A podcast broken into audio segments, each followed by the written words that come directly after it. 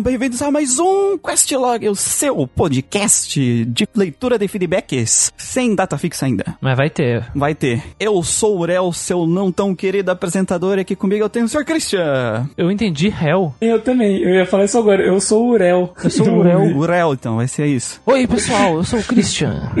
E é isso, porque eu acho que eu não tenho mais nada pra falar, porque a gente gravou até pouco tempo o último Questlog e eu falei tudo que eu tava fazendo. Ah, então, nossa. de resto, de resto é só o Digital Devil Saga, que eu devia estar jogando mais do que eu tô jogando. O cara não faz nada. Ah, cara, é, infelizmente somos adultos, temos que trabalhar, velho. Isso é foda. Mas se vocês querem que nós continuemos jogando mais coisas, por favor, contribua para o Grindcast, para nos sustentarmos nossa vida aqui. Paga Sustentar nossa vida. padrinho! Ei! Paga o pique-paio. E aqui comigo eu também tenho o Sr. Gustavo. Opa, e aí galera, beleza? E aí, Gustavo, aconteceu alguma coisa diferente entre a gravação do Questlog 14 e a gravação do Questlog 15? Em uma semana? Bom, de diferente de bom, não. De bom? não, só de ruim. É, de ruim eu fui amaldiçoado. Consegui em pleno 2021 contra uma doença que não existe mais, né? Não existe mais. Pelo jeito existe. E Pelo jeito existe, né? Mas 0% da população mundial pega. Eu consegui contrair catapora. Ah, Boa. todo mundo pega, mas pega na infância, só que tu não pegou na tua, então. Pega agora, quando existia, né? Essa é a diferença. agora tu te fudeu. Um dos mistérios da humanidade é de onde o Gustavo pegou catapora, velho. Exato, mano. Todo mundo pegando Covid e eu peguei catapora. velho. Todo mundo Vai pegando Covid cu, como né? se fosse uma coisa legal, tá ligado? Ah, eu estou excluído. Ô, louco, eu, eu- eu fui- eu fui pesquisar aqui. Ó, no, é uma, é uma doença com mais de 150 mil casos no Brasil por ano. Sério? Aham. É, uma, é uma doença comum, tô te falando, cara. Ah, porra, tem vacina pra catapora, não tem? Não, cara, catapora não tem vacina. O único jeito de tu ficar imune é tu pegar. Só Ixi. pega uma vez na vida. Vocês estão confundindo sarampo com catapora, não é, velho? Então tá bom. No fim das contas, não peguem crianças. peguem, Não aliás. peguem. Peguem. Peguem, quando, peguem quando criança. Você vê alguém com catapora, joga o seu filho em cima. Nossa, imagina o cara jogando o filho do carro em cima da pessoa catapora. Uma cena linda de imaginar. Diga-se de passar, exatamente. E de jogar, é, eu tô jogando o Digital Devil Saga, voltei a jogar mais. Esses últimos três dias eu não joguei porque eu tava meio baqueadão, mas agora eu voltei. E acho que eu não joguei nada de, de diferente, pelo que eu me Então, lembro. olha só. Questlog da tristeza esse hoje. É, eu assisti, sei lá, dois filmes. Caralho. E se você, mulher? Bom, eu estou jogando em off, joguei um pouquinho em off, Kingdom Hearts em off. É que merda. Coisa, fala de coisa boa aí, fala de coisa boa, vamos lá. Para me preparar para a live final de Kingdom Hearts, que espero que seja a live final de Kingdom Hearts 1. Peguei o 101 Dálmatas. Ah, você conseguiu passar do, do Não, é, secreto lá? é, me, trollaram, me trollaram ou se enganaram, não era lá que tava o- os últimos Dálmatas. Ah, Eu tava explorando Caralho. as dungeons e consegui achar os Dálmatas sem, sem olhar em lugar nenhum. Tava só explorando pra procurar uns itens, pegar uns, uns level up. E aí. então quem te trollou não foi o Nomura, foi a galera. Né, porque a- a- pela- o pessoal só colou o que tava nos sites, né? Tipo, dizendo onde é que tava e tal. E aí tem 5 mil versões de Kingdom Hearts, né? Então, às vezes, nenhuma versão era lá. Não, e- aí, como eles botaram o boss secreto, eles tiraram o baú de lá e botaram outro lugar, sabe? Então pode acontecer. Entendi, entendi. Então pode não ter sido uma trollagem. Provavelmente não foi. Tanto que o pessoal ficou horrorizado quando viu o boss secreto, porque esse jogo tem muito boss secreto, o pessoal não sabe, né, onde é que tá todo mundo. Aí eu também tava andando ali, ali no... explorando, tava entrei num lugar, apareceu um boss secreto e comeu meu rabo. Bonito, maravilhoso. É um cara de roupa preta aí, no jogo do Nomura. Nunca O vi. pessoal na minha live disse que eles ficam te trollando de propósito na tua, na tua live, Muriel. O pessoal falou lá do Chocobo que não existia, que tu acreditou e tu ficou lá procurando. Os caras, os Não, caras mas falam eu, que são os caras falaram que o Metal Chocobo foi na, nos torneios, né? No torneio do Hades. Eu achei que ia ter um Metal Chocobo. E tem o Metal Chocobo, só que é uma Keyblade. Tu ganha ela quando derrota o Cláudio. Tu ganhou o Metal Chocobo. Os caras ficam falando que eles ficam falando uns negócios aleatórios lá e tu cai, tá ino... Eles dizem que tá inocente, Muriel, tá inocente. Ah, vou fazer o quê? Como é que eu vou saber, cara? Eu joguei esse jogo quando era criança. Não lembro de nada dessa desgraça. Eu acho que sabe como tu evita isso? Não jogando. Não esse jogando, jogo. É. exatamente. Mas enfim, não estamos aqui para falar das minhas lindas e maravilhosas experiências com Kingdom Hearts. Estamos para ler os feedbacks do Plantão Questlog 5, onde falamos de todos os RPGs da E3, do Grindcast de Legend of Heroes, Trails in the Sky e do Grindcast de Dragon Age Origins. Além dos feedbacks gerais. Além dos feedbacks gerais. Mas antes da gente entrar nos nossos agradecimentos, lembre-se que esse podcast só acontece, só existe. O nosso querido editor que está editando esse podcast só pode fazer isso graças aos nossos queridos apoiadores. Apoiar é muito importante para os podcasts saírem, não atrasarem, de poder pagar o salário dos nossos editores. Então, se puder dar aquele apoio legal lá no Padrinho ou no PicPay, que o link estará na descrição. Você pode deixar Isso. feedbacks mandando e-mails para contatogeekquest.gmail.com ou comentando em qualquer uma das nossas redes sociais, como no Facebook, que, a gente, que você encontra a gente como a página Geek Quest, ou no nosso grupo do Facebook RPGeiros do Grinding Cast, e no Twitter, Instagram e Alvanista você encontra a gente como Grinding Cast. No mais, você também pode deixar um feedback no nosso site geekquest.org ou no nosso Discord também, para entrar lá e falar com a galera, aproveita, né? RPGeiros do Grinding Cast, todos os links estão na descrição. E caso você não saiba, fazemos lives aí de segunda a sexta na Twitch TV barra grindingcast. No caso, no site é geekquest.org barra contato, né? Aí basta só colocar teu nome, escrever a mensagem que vai aparecer no nosso e-mail automático. Testado e aprovado.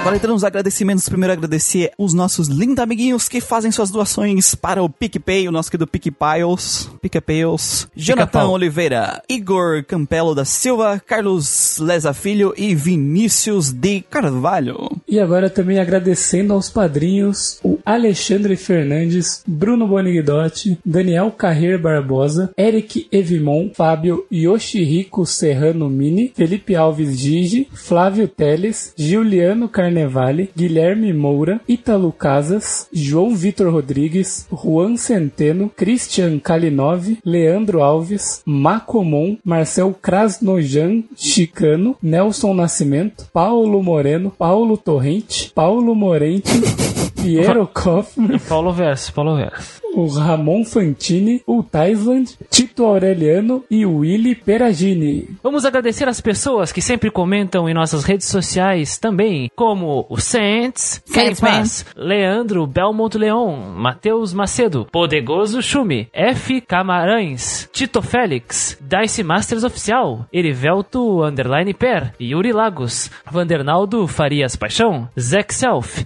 Underline Rafael Luz, Smirks, Noi Luiz, Artorias Black e a Kaline. Abraço, pessoal. Então, muito obrigado, pessoal, por sempre comentarem, sempre escutarem o Grindcast e dar apoio para esse nosso queridíssimo podcast de RPGs eletrônicos, o único e insubstituível.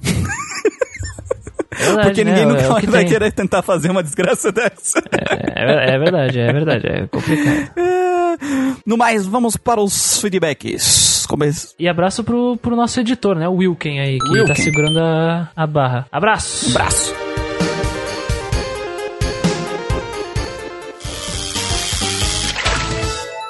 Very good.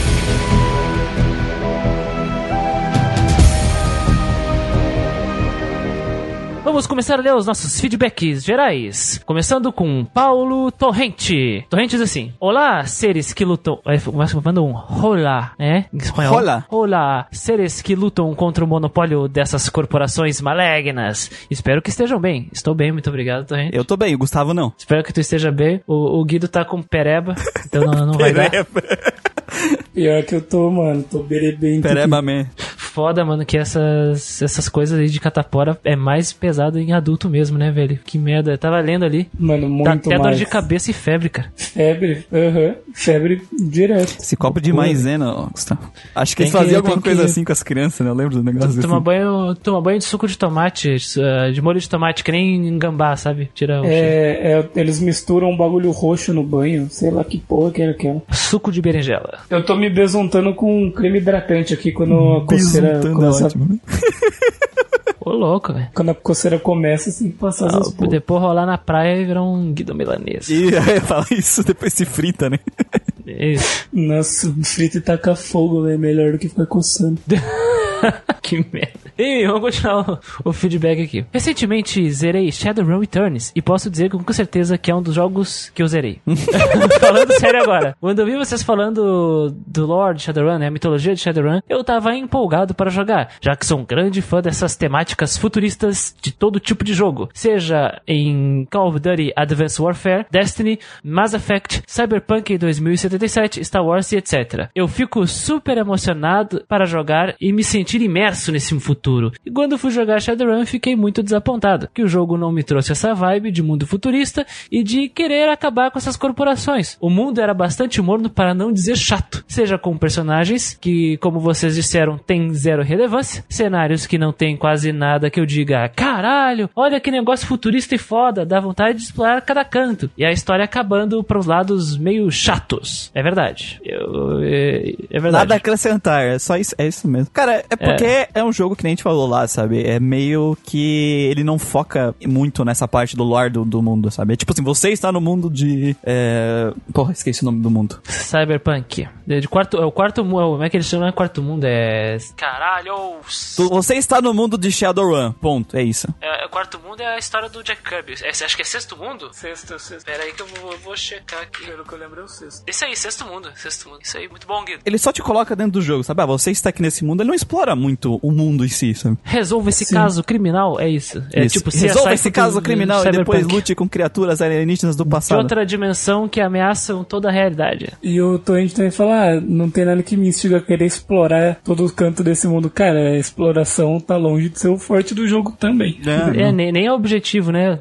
Nem é isso aí. Sim. Enfim, vou continuar aqui. Os personagens quase nem falam do mundo ao redor deles, só falam de situações da quest. Não falam sobre o contexto histórico que eles estão vivendo. É só basicamente. Oh, bora matar uns caras aí, valeu! Não falam quase nada de interessante, me deixou muito desapontado, porque queria saborear esse mundo aparentemente rico que vocês comentaram no podcast. Cara, é um mundo rico e tal, desse universo aí, dos RPGs de mesa do Shadowrun, mas essencialmente é o como eu comentei no podcast. Isso aqui é uma introdução a esse mundo. Então, se tu gostou dessa pequena uh, missão aqui, talvez te interesse ir atrás do resto. É esse o objetivo desse jogo, cara. Era esse o objetivo. É engraçado porque eu acho que isso é uma trope, digamos assim, a clichê desses animes. Tá aparecendo, né, jogos baseados em R, quando pega um universo pra ser baseado. É tipo, o primeiro jogo é introdutório, sabe? O Baldur's Gate também foi assim, sabe? Foi. o primeiro jogo é só um pedacinho do universo, bem pequenininho. Oh, mas aparentemente eles, eh, no caso do Baldur's Gate, eles aprenderam isso no, pelo menos com o 3. Não sei com o 2 que eu não joguei. Mas o 3, pelo tudo que eu experimentei nele lá, cara, é uma introdução a uma coisa completamente. um conceito novo, que nem é nem comum no, no RPG de mesa, e serve para te deixar interessado na RPG de mesa de quebra, sabe? Então. O 3 já é legal que o trailer já tinha, tipo, alienígenas, sequestradores bugadores de mente. Invasores de corpos, né? E é por turno, né? Então, só vitória. Então é bom. Então é bom.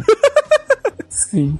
Eu vou continuar aqui. E falando de coisa que me deixou mais desapontado foi o cyberespaço. Eu adoro o conceito de cyberespaço. Deixa o meu malaquias duraço só de lembrar do cyberespaço em Cyberpunk 2077 e ainda em outras obras que tem isso. Aliás, é, eu, eu, preciso deixar claro que essa, essa gíria de jovem dinâmico eu não uso no meu cotidiano e nunca vi ninguém usando, tá? O que? Malaquias? É do Malaquias, é. Malaquias é, é na verdade, quem usa é português de Portugal. É mesmo? Aí o pessoal do Brasil começou a usar pra zoar eles. Ô, oh, louco, eu tô, eu tô por fora desses memes aí. Nossa, o, o Gustavo é um grande entendedor, né, cara? cara graduado aí na, nos memes de Portugal. E quando eu vi que o NPC falou que íamos ao cyberespaço, estava emocionado, já que eu fiz um mago da TI no Shadowrun, misturando tecnologia com magia. E aí, quando finalmente entrei no cyberespaço, o Malaquias foi para dentro, que nem a cabeça de uma tartaruga. Era simplesmente a mesma gameplay do jogo normal. E isso foi de fuder. E ainda pior, é, ele ainda achou pior que a gameplay que normal. É tipo, é a mesma coisa, só que pior. É, só as skills é diferente, né? As skills, o, o cara, o mago de TI, ele tem skills que só existem quando ele estiver nessa região do cyberespaço, né? Quando ele estiver dentro do, do computador. E aí é tipo a tua gameplay de se esconder e atirar, só que com as skills de cyberespaço, basicamente. E assim, eu não sei qual era o desempenho do personagem que ele criou dentro do cyberespaço, mas é, o personagem focado mesmo, né, em, em ser hacker dentro do cyberespaço, ele é extremamente forte né? E tem bastante slot e opção de coisas pra fazer. Tipo, a gameplay vai ser igual, né? Isso é inegável. Vai ser exatamente a mesma coisa, só que a gama de opções que ele tem lá dentro são bem maiores do que um personagem que não é totalmente focado nisso, né? Porém, fora do cyberespaço ele é um lixo. Fora do cyberespaço o personagem é um lixo. A, a coisa que eu acho legal da- desse cyberespaço é a dinâmica dele com o resto do jogo. Porque enquanto tu tá dentro do cyberespaço, não para o tempo, né? As coisas continuam acontecendo lá fora. Então, Sim, tipo, os o, teu continuam, personagem, né? ele pode ser morto, o teu corpo, né? Físico que tá lá, pode ser morto pelos inimigos, né? Então, tu tá jogando ao mesmo tempo os turnos que acontecem dentro do cyberespaço e os turnos que acontecem fora do cyberespaço lá com os personagens que às vezes estão protegendo teu corpo, né? Dos inimigos e tal. Essa é uma parte que eu gosto, Uhum. do, essa dinâmica que eles fizeram. Tô falando assim, até parece que é bom, né, cara? Não, mas é a dinâmica. É, É assim é- é é uma dinâmica, é uma dinâmica interessante, mas o jeito que eles executam é um cocô. Eu acho uma, eu acho uma, uma das coisas mais fracas do jogo sobre esse Não, cyber, é por isso que eu não falei, eu não falei do cyberespaço, eu falei da dinâmica de turnos, né, que as coisas acontecem simultaneamente. Eu acho isso legal. Dentro do cyberespaço é tudo muito, muito simples, né? É, é, é os personagens transparentes, os bichos quadrados, né, então... Missão é apertar botão, velho. A missão é São apertar botão. é, lá dentro assim, outras, mas é, tipo, são formas, né, simplificadas, assim, dados, né, coisas, tipo, os inimigos, ah, eles são é, só formas geométricas, assim, né, e é tudo muito, muito quadrado mesmo, assim, eu diria lá dentro. Mano, se fosse se fosse de RPG, ia ser uma, uma meca aranha gigante de dados, né, são uns negócios assim, sabe? É, é, Essa é loucura, é. sim. Imagina se fosse um Shin Tensei. Nossa. E, e é aquela coisa, cara, imagina, o RPG de mesa existe há décadas aí. Imagina o quão triste foi um jogador aí tradicional de Shadowrun ver isso, sabe? Ah, então é assim que oficialmente é, nos jogos é o cyberespaço. Que derrota, sabe? Infinitas possibilidades os caras fazem assim. Sendo que claramente, de acordo com o RPG de mesa, o cyberespaço é muito mais. ah, é, é a coisa mais parecida, assim, com a mistura do, do cyberespaço do, do Digimon Story Cyber Sleuth com o mundo digital do, do Summer Wars do Mamoru Hosoda lá, sabe? Com LSD. É, LSD, pode, sabe, as representações de coisas físicas do mundo digital, pode ser possibilidades infinitas, mas não, virou um monte de formas geométricas transparentes e missão de apertar É, botão. o cyberespaço é um medíocre, cocô. esse aqui é. Tá, não é medíocre, é ruim, é ruim. Se fosse medíocre ia ser aceitável, me- meia boca, não, é ruim, uma merda. tá bom. Segue aí, cara. Continua. Medi medíocre é, é, é Trails in the Sky, entendeu? Medíocre 3 em O, o 10, cara. cyberespaço do 300 O cyberespaço do 3 Seria muito melhor, porque ia ter aquelas pedras lá, os, os, os, os cipher. Aquela. os- os- Os inimigos ia, ia dropar a pedrinha brilhante. Eu dou pra bits. Enfim, vou continuar aqui, ó. O maior problema de tudo pra mim foi a porra do, do RNG desse jogo. RNG são, é, é, é a roleta da Handle natalidade, Number né? Generated. Agacha Matine. Cara, porcentagens. Aí não tem muito o que fazer. Não, não, não, não. Esse jogo é troll, cara. Certeza que se alguém. Que você entrar dentro da programação, vai estar lá. Vou usar o cara. Mano, o R4 é o R4 tiro de 80%. Não é possível. Não, não, não. não, Cara, não 20% é uma porcentagem válida. Quando você tem 20% de chance de dar poison e o poison entra, é isso aí, cara. Porra, cara, nossa, é, é, é aquele negócio. Do, é, é- RNG é um negócio complicado, porque mesmo que a RNG esteja bem feita, vamos dizer, putz, tá com 90%. Não é impossível tu errar 4 ou 90% seguido, sabe? Não é impossível, é improvável. Então RNG é isso aí. Mas isso, eu eu já não sei se a RNG tá, tá zoada, tipo, se não está com a porcentagem correta que tá mostrando ali. Aí isso é RNG zoadíssima, né? Eu acho que não. Mas assim, o que você fez ali de errar 4 seguidos foi uma proeza. Sim, assim, foi, foi. Mas, mas, mas acho que não tá zoada. É só simplesmente porcentagens, chances e é isso. O torrente continua. Beleza quando o cara desvia a uma certa distância. Mas teve vários casos onde eu estava com uma fodendo escopeta queima-roupa e um bloco de distância e era 40% de chance de acertar. Ah. Isso é ridículo para gameplay e me deixava muito puto. Isso pra mim foi a pior ponto do jogo. Ah, Ah, cara. e- ah, já entendi o que aconteceu. Ele é um mago de TI. Ele é um mago de TI querendo usar uma 12, sendo que ele nunca colocou um ponto em 12 e quer acertar, quer ter uma porcentagem boa. É isso? O argumento dele é, ele fica colado no inimigo, e pela lógica, se tu fica colado com uma escopeta no inimigo, tu vai acertar com certeza, mas 40% de acerto de chance. Isso. 40% de chance de acerto. Olha, quando eu estava colado no inimigo, o meu personagem que ele era feito pra, pra atirar com a 12 era quase 100% de chance de crítico o negócio. Era, porque eu tinha as skills, Sim. mas isso é bem RPG de mesa, cara. Se tu não bota. É, isso quer É o dizer. que eu ia É, falar. se tu não é bota que skills teu personagem não tem jogo. skills. Cara, se tu der uma pessoa que nunca usou uma arma, é, uma escopeta na vida e dá pra ela usar, ela, ou seja, ela não tem o que transmite isso pra RPG de ela não tem a proficiência, não tem lá na ficha deles as skills, na- mesmo na vida real, você tentar atirar é bem capaz de ele errar, porque vai dar o tiro, vai, eu recuo, a arma vai atirar no chão, sabe? Ou ela, como ela não tem a proficiência pra atirar, a pessoa que está vendo ela vai conseguir prever, ou ti- não pre- esquivar do tiro, mas prever quando ela vai atirar e vai poder, tipo, pular antes que ela tire. Enfim, isso é... Dentro do próprio RPG de mesa, ele é feito pensando nisso. Então, se o teu personagem não tinha proficiência em escopeta, porque a tua classe não era pra ser bom em ar, com armas. Essa é a realidade da tua classe. Mas não, a gente não sabe também se foi com o personagem dele ou se foi com outros, né? Mas no meu caso, que meu personagem era feito com escopeta, nunca minha escopeta a uma curta distância ficou menos de 80%. Assim. Foi tipo 80, 90, coisas do tipo. Ele pode estar exagerando também, fazendo uma hipérbole aqui também, sei lá. Pode ser, mas é exatamente esse que é o ponto onde entra um RPG nesse tipo de jogo, sabe? Todos os jogos que têm armas de fogo em RPG que não são de ação, eles trabalham desse jeito. É o clássico caso do XCOM que a gente até falou, né? Do Alien dando desviada com a cabeça do- dos tiros. Sim, exatamente. Mas o, o próprio XCOM é, existem skills, proficiências e algumas coisas que permitem você chegar até o 100% com armas hoje em dia. Assim como os caras erram ataques de corpo a corpo também. Depende muito do, da RNG e isso tem em todo jogo, sabe? É, é que nem RPG de mesa, cara. Tu, tu pode ter uma escopeta na tua mão com RPG de mesa, tu pode apontar a um a adjacente a teu inimigo no RPG de mesa, tu vai rolar o dado. Se tu tirar um número baixo, cara, e tu não tem bônus suficiente, tu vai errar, acabou. Entendeu? Exatamente. Ah, mas isso é irreal. Aí, cara, no caso do Shadowrun, como é um jogo eletrônico, tu não consegue abstrair. Mas no RPG de mesa, cara, o que, o que não falta são opções. O cara não vai ficar parado esperando tomar um tiro de escopeta. Exato. Aí, como você errou, vai ter a narração do que aconteceu, né? É. E aí vai ficar crível. Exatamente. É, o problema é que o jogo eletrônico ele não tem essa abstração e tu vai colocar o boneco apontando uma 12 na, na testa do oponente, tu vai ter 80%, 80% de chance de acertar, é bem alto, mas se tu, teu número for baixo na rolagem de dados aí tu vai errar. Isso, isso é o defeito do jogo? Não, é só matemática.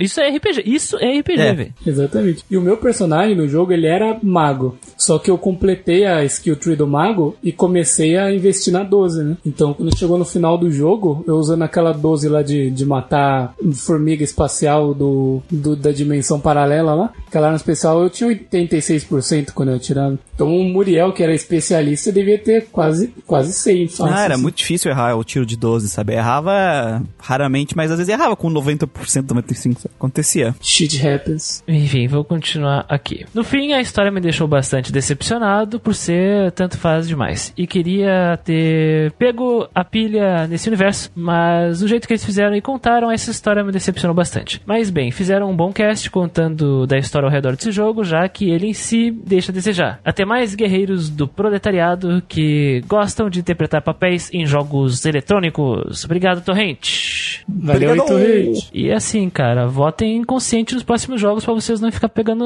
uns jogos assim, né, velho? Já tem jogo bom. Eu vou sempre defender pra votar em jogo bom, mas se os caras virem jo- votar em jogo ruim, aí não, não dá, velho. Aí não dá, velho. Os caras querem fazer, fazer campanha de jogo ruim aqui, cara. Ah, os caras ficam fazendo campanha de jogo ruim é foda, né? Esses caras aí. Campanha de jogo ruim aí, cala a boca, mulher. Tu é o principal, principal motivador de- de- de- de- de- dessas badernas, dessa balbúrdia que tá acontecendo. Eu vou, eu vou derrubar essa democracia desse jeito.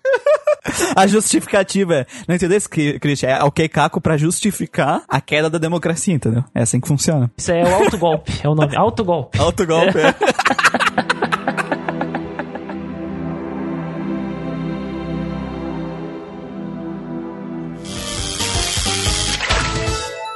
Very good.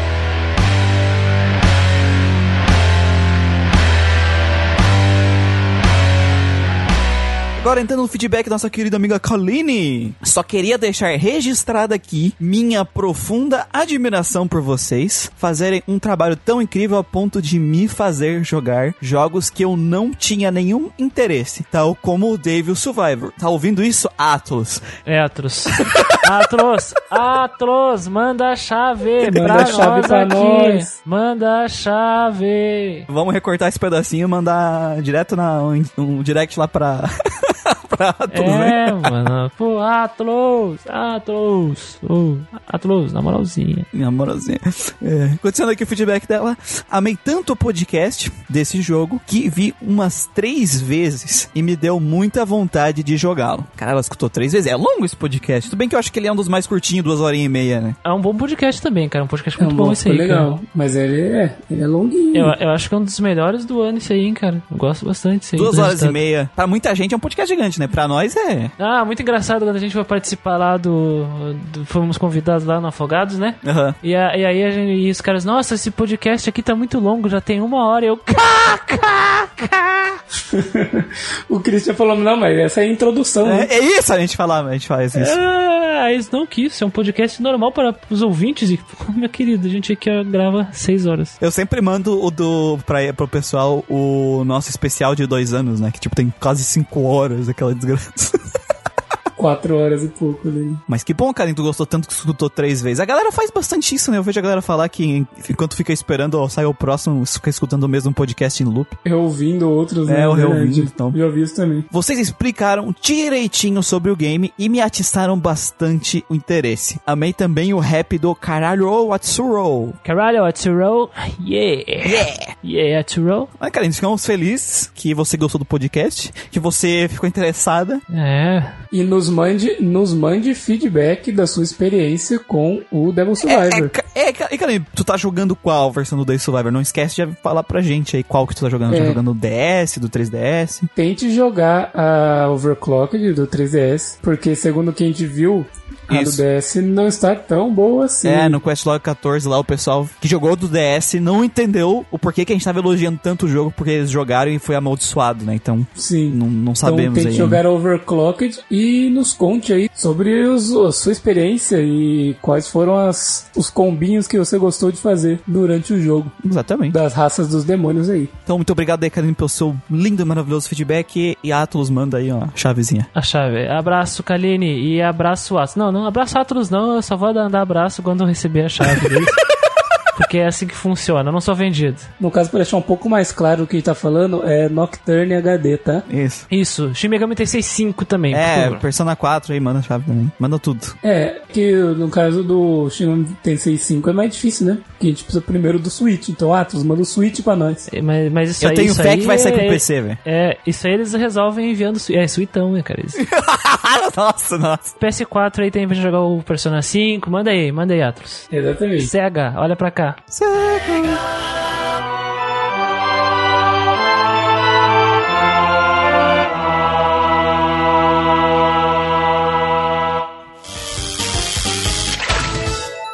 Very good.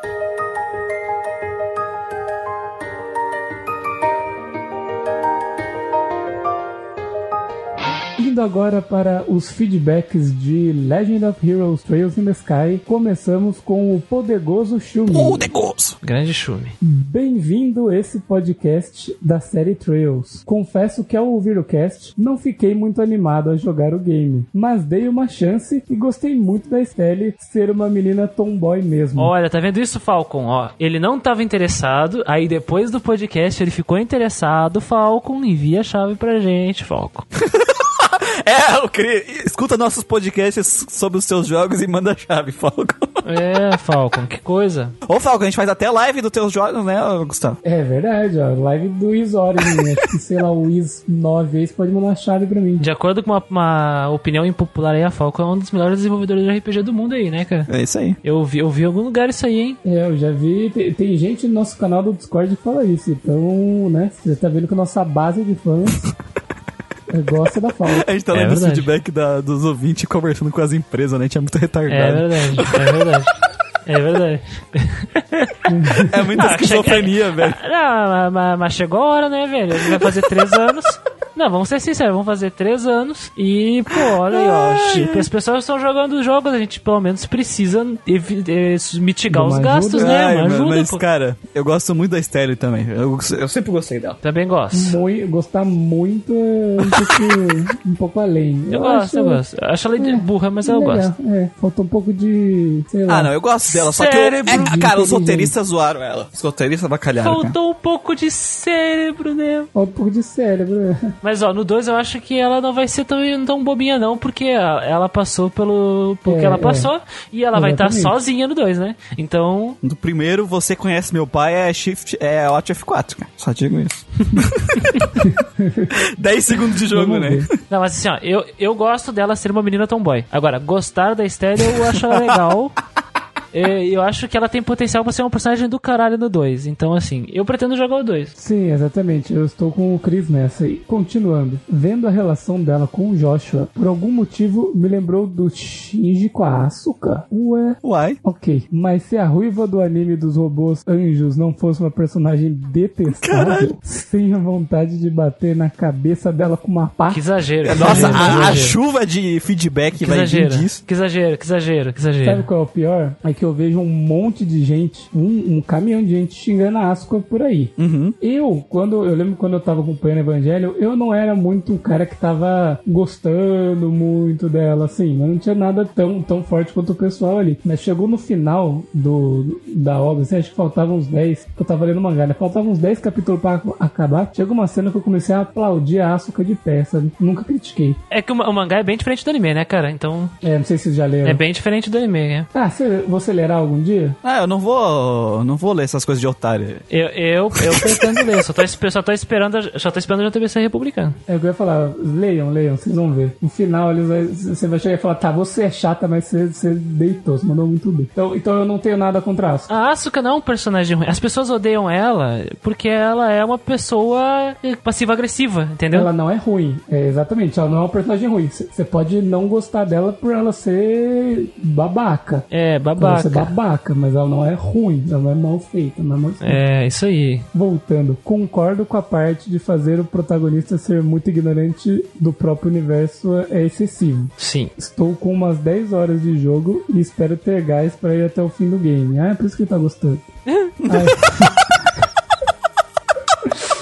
Ah, e espero que vocês algum dia falem do Trails of Cold Steel, que sim, é quase um wannabe persona, mas pela demo que baixei da Steam, achei mais interessante que o jogo citado aqui, mas pela Stelle, farei o esforço de zerá-lo. Olha, Olha, só. ele tá no começo, ele vai encontrar personagens bem mais legais que a Estelle, sabe? Então, Sim. fica aí, Shumi. Espero que envie o seu feedback no momento que terminar esse jogo, cara. E Trails of Cold Steel, ou o que, o que nem eu gosto, eu gosto de, de, de- de traduzir algumas coisas. Por exemplo, Trilhos do Aço Frio. Parece que parece um nome forte, né? Porra, os Trilhos Fica bom para o até Aço em- Frio. em português, soa bem, né? né? É, soa bem, soa bem. Soa bem, parece até que ia ser uma história envolvendo o trem. É, parece, parece, parece.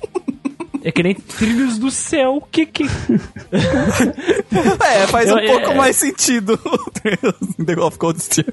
Né? Trilhos já sofreu, eu acho que ele vai vir depois de. Acho que depende das votações, mas eu acho que faz sentido ele vir depois do Trails in the Sky 2, né, cara? É, não, é que assim, Sim. é, ó, de acordo com a Constituição Democrática do Grindcast, né, que eu estou com ela aqui na minha mão e ela não é fictícia, é, teoricamente a pessoa, as pessoas podem botar o Cold Steel e a gente vai começar pelo 1, porque ele não é, não, eles não são, eles não são diretamente interligados, né? Então, É, não são sequência direta nem nada. Só compartilham o mesmo universo, né? Pelo que eu sei, assim, ele não passa em Liberal, né? Ele passa no reino É, do lado sim. ali. Ele, Erebória, não lembro. no caso, a menos que ele dê spoilers da narrativa dos outros jogos, aí a gente não jogaria ele. Mas também, pelo que eu sei, não é, os não é o caso, sabe? Até parece os outros personagens, mas são como eles terminaram os jogos, mas não vai dar spoiler da. Chega a dar spoiler. Exato. Ah, por exemplo, ah, aparece a Stelle como uma Bracer foda. Você fala, ah, meu Deus, spoiler, ela virou uma Bracer foda. Você fala, mano, claro que ela vai virar, caralho. Conhece Todo meu pai? já sabe, já. Conhece meu pai? Para da, da, da minha parte, que nem eu disse, eu prefiro jogar o 2 e de preferência o 3 antes do Cold Steel, cara, porque eu quero ver a evolução, eu, Eu quero ver a evolução do negócio. É, então a gente teria que fazer a emenda constitucional aqui. Eu, eu preferiria também, porque a gente quer jogar o 2 pra saber o que acontece. E eu quero jogar o 3 porque eu já ouvi várias pessoas falando que o 3 é o melhor dos Sky. Trilhos no céu. Os trilhos do Si. No Si. E o Cold Steel, ele. Hum, sei, eu fico com, fico com bastante pé atrás com ele, porque ele é tipo. Ele tem a mentalidade da escolinha. Ele é tipo. Eles são militares, mas eles têm a muita mentalidade da escolinha, sabe? É o Valkyria Chronicles da, da escolinha também. É, virou moda, né, cara? Virou moda Escolinha de militar é. E não sei, os personagens eles me parecem um pouco mais genéricos. Não sei. No que eu olhei no visual deles, né? É, eu tenho, que- Mas jogar isso pra, pra Tem ver que isso. jogar, exato, isso tem que jogar. O Podegoso, ele também tava jogando o, o Darkest Dungeon, né? Era ele. É. né? O Podegoso, a gente fala, ele joga, velho. O cara é Tá, tá ouvindo isso, ô, empresa? tá ouvindo isso? esquizofrenia. Ai, obrigado aí, Podegoso. Tá vendo isso, Wilkin? A gente fala, eles jogam. É. Fa- Caralho. Ô, essa é comentário underrated esse aqui, hein? É, isso aí é só pra, só pra quem manja. Comentário, come- comentário, comentário underrated esse aqui, hein? Gostei, hein? Gostei. Falei joga. O editor mandou avisar que adorou a referência.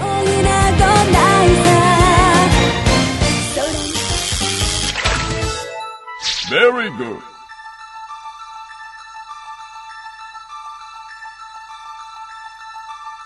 Vamos para o próximo feedback de Legend of Heroes 3 in the Sky pelo nosso querido Saints. E ele manda o seguinte: Mais um cast excelente. Essa é uma série que quero muito conhecer. Por enquanto, só joguei os dois primeiros Dragon Slayers lá dos anos 80. E é muito legal ver que a série está viva até hoje. Ô, louco, hein, Saints? Caralho, acho que ele foi o único. Ah, cara, tem, tem gente, tem rato aí da Falcon que joga, velho. Se tu Ah, pergunta não, mas pro- as pessoas que a gente conversa no Discord tirando o Amp. assim. É, o, o, o Emp, é, ele ele conhece a bolha da, da Falcon do, do Brasil, assim, e os caras devem ter tudo jogado essas coisas aí, velho. Bolha da Falcon, sete pessoas. Os Falcon Fag, sim. Falcon Dizer- Tô dizendo. Falcon tô falando das pessoas normais. pessoas normais. Os outros jogos da Falcon é tipo Persona 1 e 2, sabe? Ninguém. Ah, pô, mano, tem, eh, tem os Trail, tem os, tem os Legend of Heroes anteriores, tem o. Tem o Dragon Slayer, tem o Brandish, tem. Putz, velho. Coisa pra caralho, velho. É, não, tem, tem coisa pra caralho, exatamente. Ys.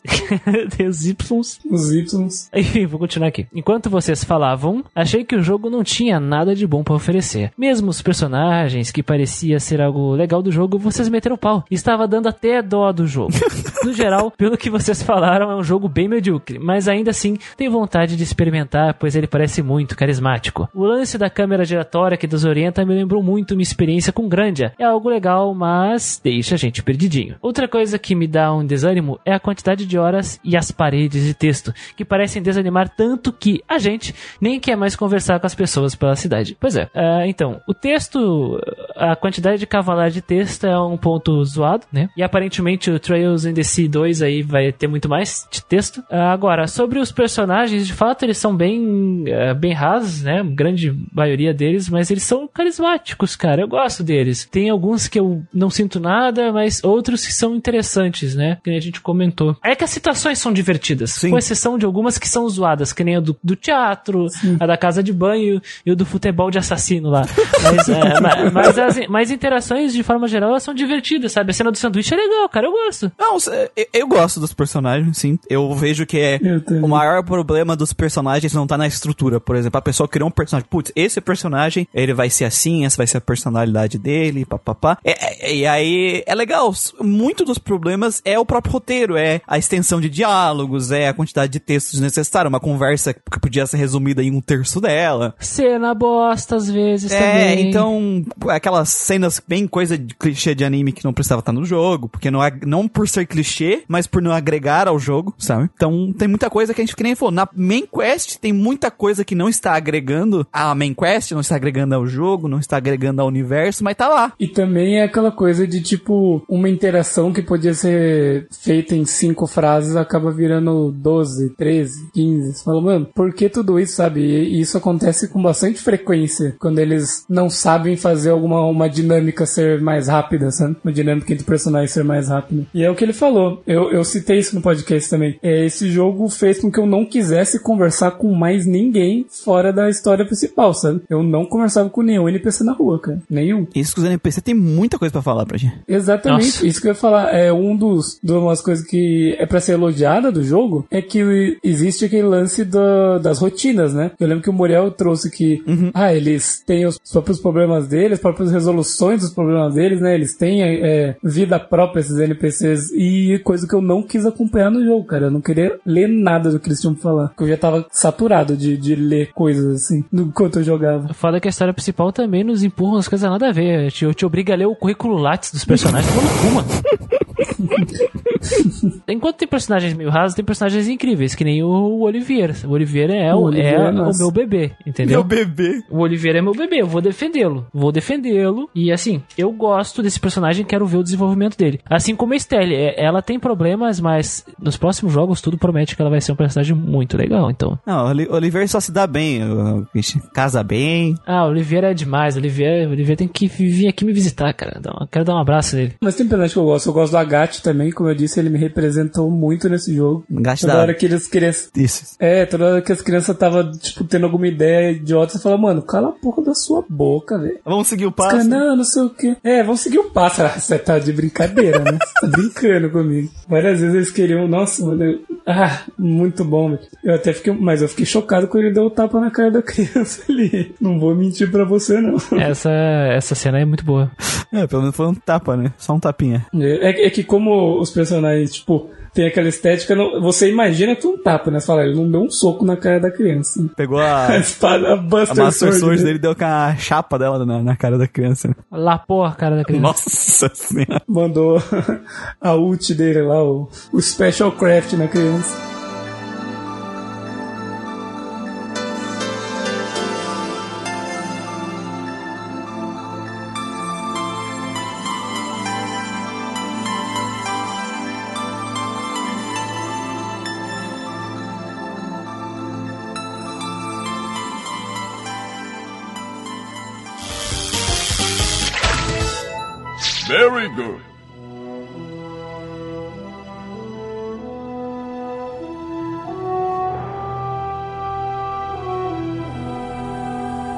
Entrando agora nos feedbacks de Dragon Age Origins. Começando pelo feedback do poderoso Shumi. Bacana o podcast. Dragon Ages era na época que a EA não interferia tanto na produção dos jogos. Aí um minuto de silêncio pela BioWare agora. Ah, tem, é, a gente leu esse artigo, não sei se tu leu, Muriel, mas Não eu mandei tempo. lá no mandei no Zap lá um artigo do, de como a BioWare foi consumida pelo, pela EA. E a história é bem triste, cara. Dá pra fazer até um podcast aí de, de no máximo uma hora aí rapidinho contando essa história, porque é muito triste mesmo, velho. Christian, não existe isso pra nós. Não, é que não tem muita coisa pra contar, tá, sabe? É, é só são, são alguns acontecimentos e aí o resto seria a gente xingando a EA só.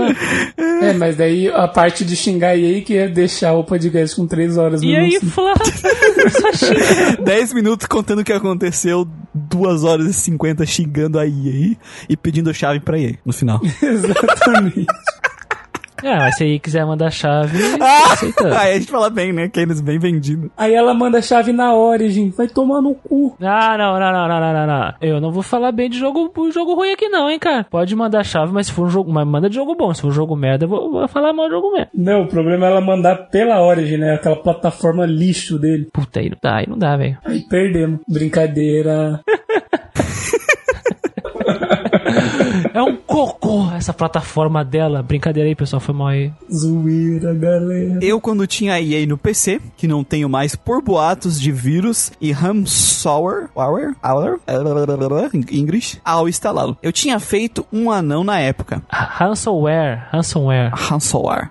Eu tinha feito um anão na época, mas não fui muito longe. E Morgia, melhor waifu dos jogos da BioWare. Caralho. Morrigan, né? Morrigan. Morrigan. Deixa eu pensar.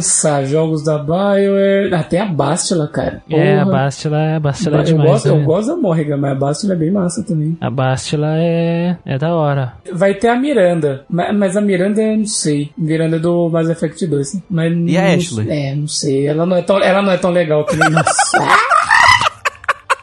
Ela não é tão legal que nessas outras duas. Ixi, sai daqui, mano, sai daqui. Eu queria saber, é que ele não vai lembrar, mas eu queria saber se você fez um anão é, plebeu ou da É, realeza. verdade. Tem essa diferença aí. Mas, cara, volte a jogar Dragon Age. Putz, Foi é. jogo massa, cara. Você não vai se Cara, arrepender. dos WRPG que a gente jogou até hoje, foi o que eu mais gostei de jogar, sabe? A história do Kotor é melhor, Forte. sim. É, mas o, em geral, assim, o, o WRPG que eu mais me diverti jogando nesses três anos de Grindcast, nesses dois anos que a gente teve WRPG, foi o Dragon Age Origins.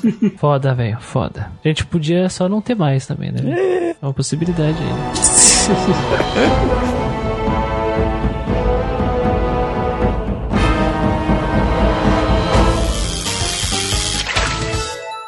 Very good.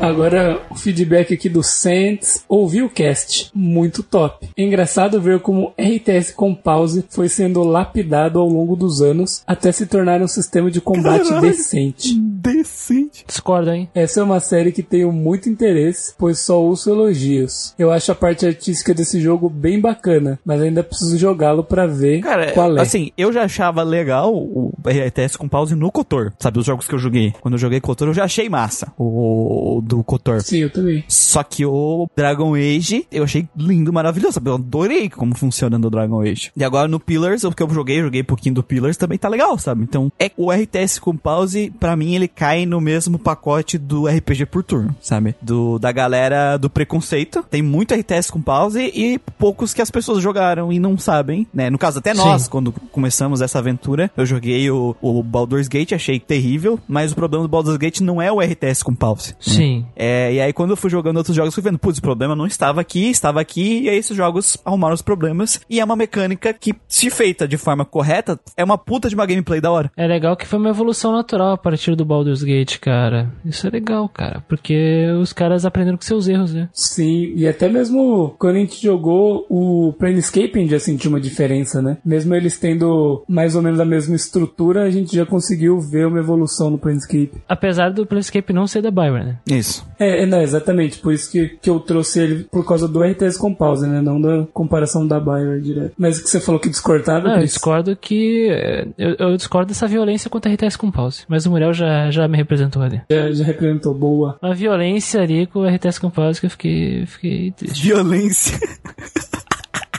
Mas então, Sentes, essa é uma série que você já tem muito interesse, dá, dá uma chance aí, cara. Pega pra jogar. Só não joga de Já- humano, não, velho. É, favor, se ele não né? jogar de mano, tá jogando errado. Vamos lá. Eu não tenho o, o espírito de colocar aqui na nossa constituição do Grindcast um adendo pra tirar os WRPGs como o Christian, Eu quero, eu quero. mas... Que- que- que- quem apoiar, manda e-mail aí, hein? Apoia, manda e-mail aí, hein, pessoal. Se vocês mandarem e-mail, a pressão popular faz a gente abandonar isso aí. Mas eu ainda tenho muito preconceito. Sabe? Tanto que eu estou embarrigando o Pillars of Eu Eternity. também tô embarrigando Pillars. Tu tá jogando o David Survivor ainda vai te cantar. Que isso, Devil Survivor? Que maluco, rapaz. Ah, o Imagina- Digital Devil Saga. O, ca- o cara gravou e nem Esqueci, começou o jogo. esqueci. tá ligado? Digital Devil Saga, Digital Devil Saga. É Por isso que eu tô embarrigando, né, cara? E sempre que eu começar um WRPG, eu tenho muito, tipo, pá, sabe? Aquela trava com WRPG. E o Dragon Age foi um jogo que depois de umas duas, três horas, essa trava sumiu eu estava gostando. Era na época que eu ainda estava no meu serviço antigo. E eu tinha que chegar, tipo, trabalhava o dia inteiro, chegava e tinha que jogar, sabe? E a maioria das vezes que tinha que fazer isso com WRPG, eu não conseguia. Tipo, porque era muito cansativo. Eu não, sabe, eu não, eu não, me, não pegava. E o Dragon Age foi um dos poucos WRPGs que eu conseguia fazer, sabe? Eu chegava à noite, cansado do trabalho, conseguia sentar e jogar. Às vezes que eu não jogava é porque a gameplay exige muito poder cerebral mesmo. Mas é, às vezes você vai ter que quebrar a cabeça ali pra passar de certos desafios ali. É, me dá preguiça já da WRPG, cara. Eu, eu, não- eu não tenho papas na língua. Dá preguiça, eu olho pra isso aqui, ah, vou ter que jogar isso aqui, merda. Eu podia estar jogando Dragon Quest 8. Tô jogando isso aqui, cara.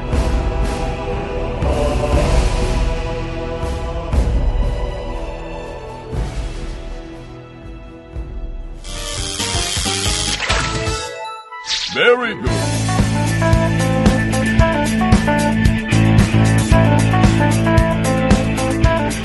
Nos feedbacks do nosso plantão Questlog número 5, todos os RPGs da E3 2021. Começando pelo feedback do Poderoso Shumi, comenta tudo. Esse cara aí é foda, cara. Até foda. Um abraço aí. Ficou, Beijo. o- os, Ele e o os. Um feedbacks, abraço. os feedbacks dele ficaram tudo pra esse podcast. Não, é, ele nos, no outro a gente também é o dele. Todos os podcasts, desde que a gente trocou de servidor, ele comenta sempre lá no, no nosso site. É um fofo. Ele cu- costuma responder lá no PodCloud, né? Isso. No site do que tá hospedado o podcast. Ele, o Santos, direto. Praticamente todos os podcasts eles mandam comentário. Daqui a pouco a gente vai dar um prêmio pra eles. Enviar uma camiseta do Guardiancast daqui a sete anos.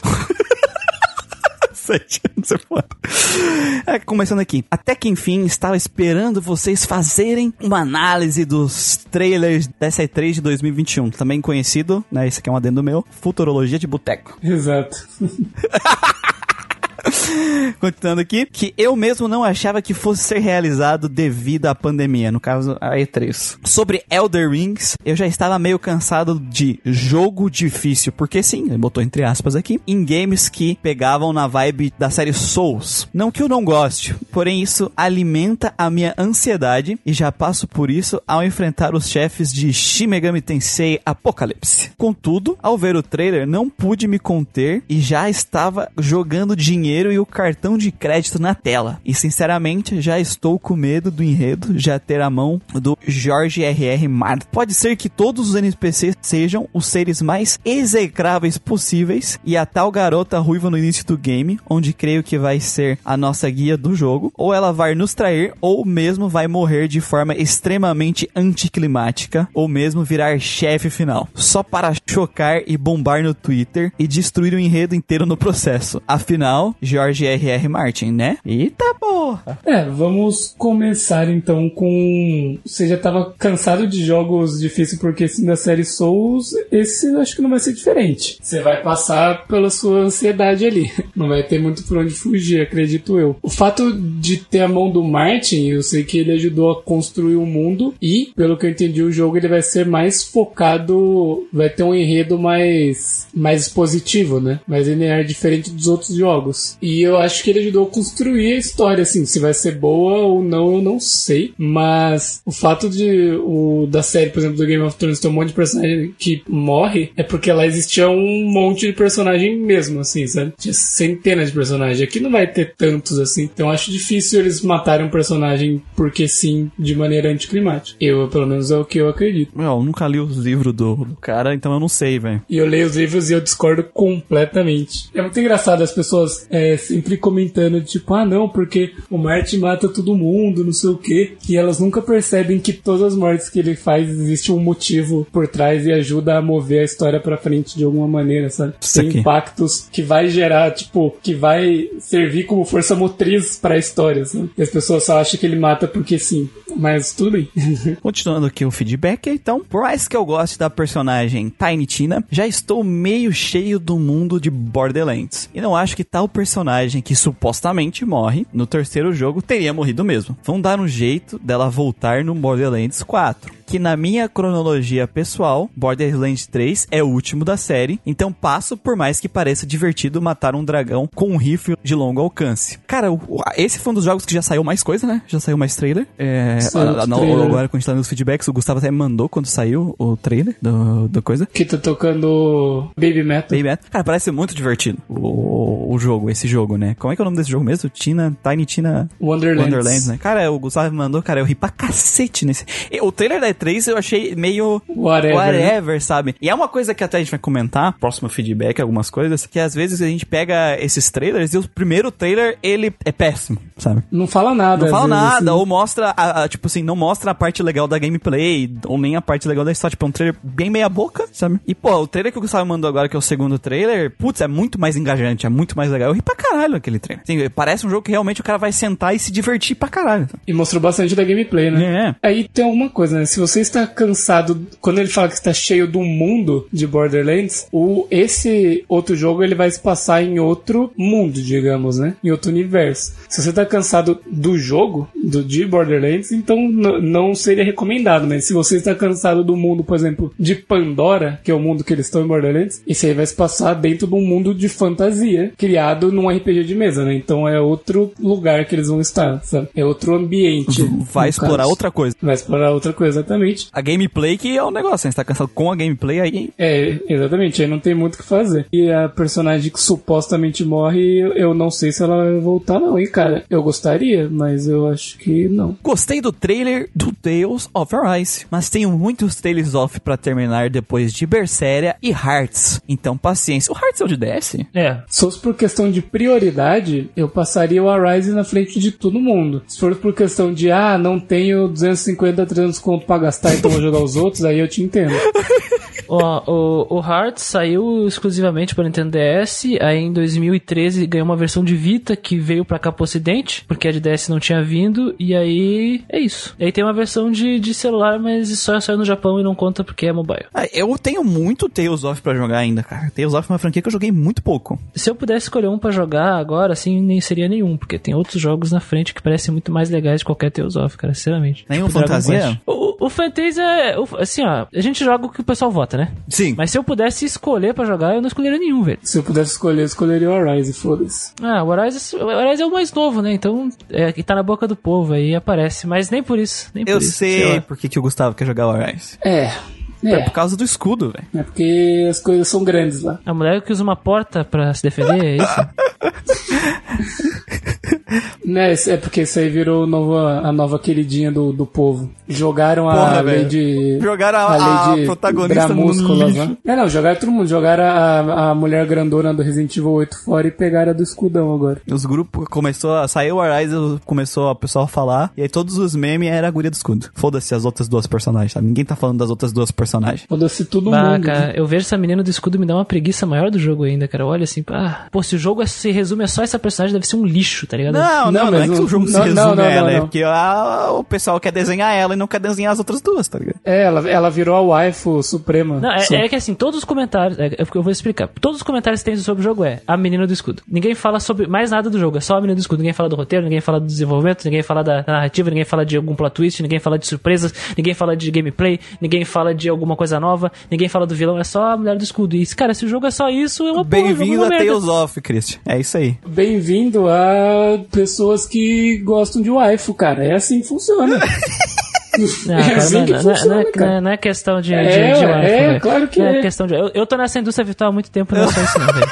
Então, assim, eu, eu tenho conhecimento de causa, cara. Eu tenho conhecimento de causa. Não é isso aí não, velho. Eu posso, eu posso te eu- garantir. cara, as comunidades de Tales of que eu vi, sabe? É pouca gente que conversa sobre o jogo, sabe? É, se ele não gosta do jogo, ele sabe o que fala mal. Normalmente eu vejo. Se gosta do jogo, é normalmente alguma waifu rasbando. Ou algum comentário bem genérico, tipo, a história é muito massa. É, a preguiça eterna disso aí, velho. Preguiça. E eu não participo de comunidade de Teosof, graças a Deus. Preguiça. Mas esse é uma garota do escudo pescando, essa é o mesmo. Eu posso pegar e retrucar o que o Guido falou usando Persona 5. A Persona 5 os caras falam de waifu e não só de waifu. Não só, sério? Mas é claro, tem o pessoal da waifu, mas tem o pessoal que fala de muitas outras coisas, sabe? Que a narrativa é legal, que o desenvolvimento de personagem é legal, que o que o boss tal é interessante, que é isso aqui, sabe? Aí e também tem a questão ali da, da gameplay. Então, eu acho que Deus of Arise, hum, preguiça. Não sei, nos grupos ali de Persona eu vejo o pessoal postando de waifu e reclamando que o jogo é pedofilia. Ah, mas isso aí são.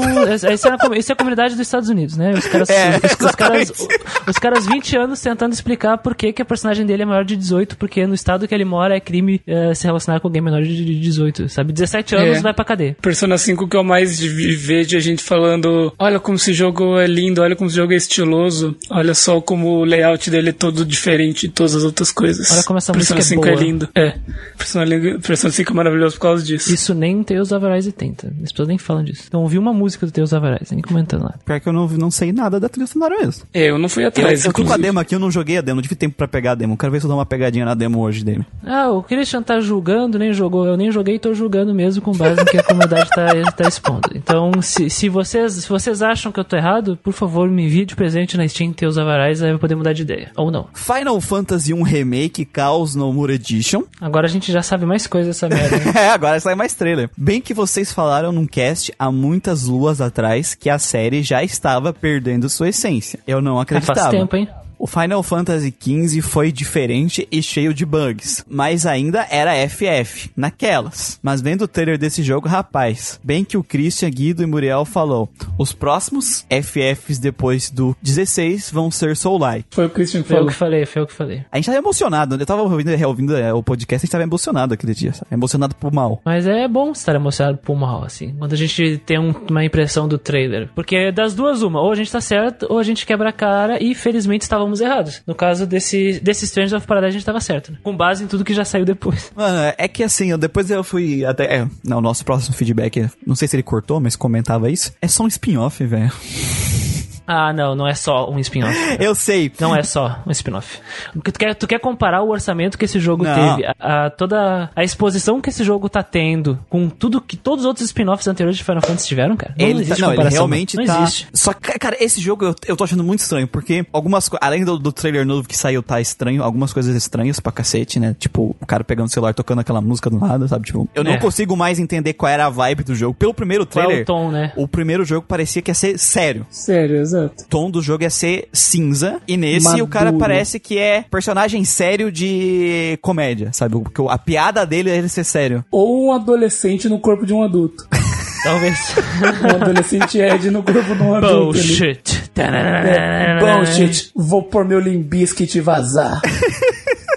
né? E, mano, assim, Final Fantasy XVI tá sendo feito, certo? Está sendo produzido. Final Fantasy VII Remakes ainda está em produção, porque a gente não Sim. sabe quanto tempo vai ficar em produção. E querendo ou não, os dois, a gente tem um Final Fantasy da linha principal e um Final Fantasy da remake da linha principal. Que é do, do jogo mais vendido, né? Do, do Final Fantasy mais sucesso de todo sucesso. É, e assim, ah, é esse jogo aqui do Strange Paradise está tendo Nomura, mas, cara, a atenção desse, do, do Nomura não tá pra esse jogo aqui. Não. Não tá pra esse jogo. Nomura não tá tão envolvido mais no, no remake, né? Porque ele É, diminuiu o- a ele presença saiu dele. da. Ele saiu da direção. Ah, É, ele diminuiu a presença dele. Alguém deve ter empurrado ele da cadeira de direção e, ah, deixa eu só pegar aqui as rédeas Dirige isso aqui, né? merda. É. Ou o Nomura falou, tô com uma ideia muito massa. Alguém assume aqui que eu vou lá cagar no primeiro jogo. Já volto. É, talvez. Tem essa possibilidade. Na questão, assim, da. Eu já não sei mais do que se trata esse jogo. Uhum. Eu não sei, narrativamente. Eu percebo que tem alguma relação com Final Fantasy 1, porque falado dos. fora- Dessa vez falaram dos cristais, né? Sim. Dos cristais. É os quatro heróis da luz, porque adicionou a guria, né? Até que ela faz a piada, "Ah, mas vocês são só três, né? Eu vou entrar junto no trailer novo. E aí tem o rei pedindo ajuda, né? Que, se não me engano, o, o Final Fantasy 1 começa com o rei pedindo alguma coisa pra vocês, né? A parte boa é que tem roupa mais bonita agora, né? Nos personagens desse trailer. Mas enfim, é, é, É, é, é meio zoado, sabe? Porque aqui- dessa vez eles deixaram ele com as roupas customizáveis nas cutscenes, né? Não colocaram ele de sertanejo universitário nas cutscenes. boa, boa. Ou agora essa é a roupa oficial dele de tanto encherem o saco. É. Não sabemos. Mas enfim, enfim, sobre esse negócio de, de spin-off, a gente vai acabar debatendo mais pra frente, porque o próximo feedback ele levanta essa, essa bola, né? Mas eu tenho um argumento muito forte sobre isso. Eu também Não tenho. é só um, não, não é só um, um spin-off, cara. Não é só. Como diz a Square Enix, é a New Way of Final Fantasy. né? Um negócio assim. É, é, não é, não é só um spin-off. Exatamente. Antes, eu gostaria que a Square podia fazer um relançamento dos seus FFs mais clássicos no nível de beleza do Final Fantasy VII Remake. Ou seja, que é remake de tudo. De todos. De todos. Aqui está o remake do 1. Esse aqui é o remake, esse aqui é o remake do 1, tá? Só pra deixar Do claro. 2, do 3, do 4. Assim. É, seria que tipo, meio que eles terem o orçamento de uma SpaceX, mais ou menos. É, eu, eu, eu discordo aí, ô Poderoso Chumi, mas continua o feedback aí, por favor. Por mais que digam que é impossível fazer remake de todos, impossível é. Eles podem fazer ao longo dos anos. Agora fazer todos ju- junto não dá, né? Não, não- não é possível. Mas ao longo dos anos é bem provável que eles vão fazer. Eu não duvido. A seguir, iremos mostrar a vocês o que acontece quando uma pessoa se distrai gravando o podcast. Queridos ouvintes, não façam isso em suas casas. Ele coloca o 8 e o 9 como Final Fantasy clássicos. Aí é complicado. É, é complicado, é complicado. Eu eu achei que ele tava falando do 1 ao 6, Do 1 porque ao 6, são eu os eu também. clássicos ali do, da época do Sprite. Eu achei que era esse aí que ele estava falando, mas é o 8 e o 9, nossa, assim, ó, eu... Eu, Eu nem tenho- cheguei nessa nossa, parte. é, eu nem cheguei tenho- nessa parte, ele já tá respondendo. Ah, é, eu, pode ler, pode ler. Desculpa, desculpa, é que eu tô... Eu, eu- por isso que eu não, deixa deixa eu ler pra te comentar, deixa eu ler. Eu- não, não, agora, agora- o Wilkin vai se vir aí pra encaixar isso aí, se fudeu. eu, vou- eu vou- fechei, fechei aqui o feedback, fechei aqui, não quero... Fechei o feedback. Essa é a vida de editor.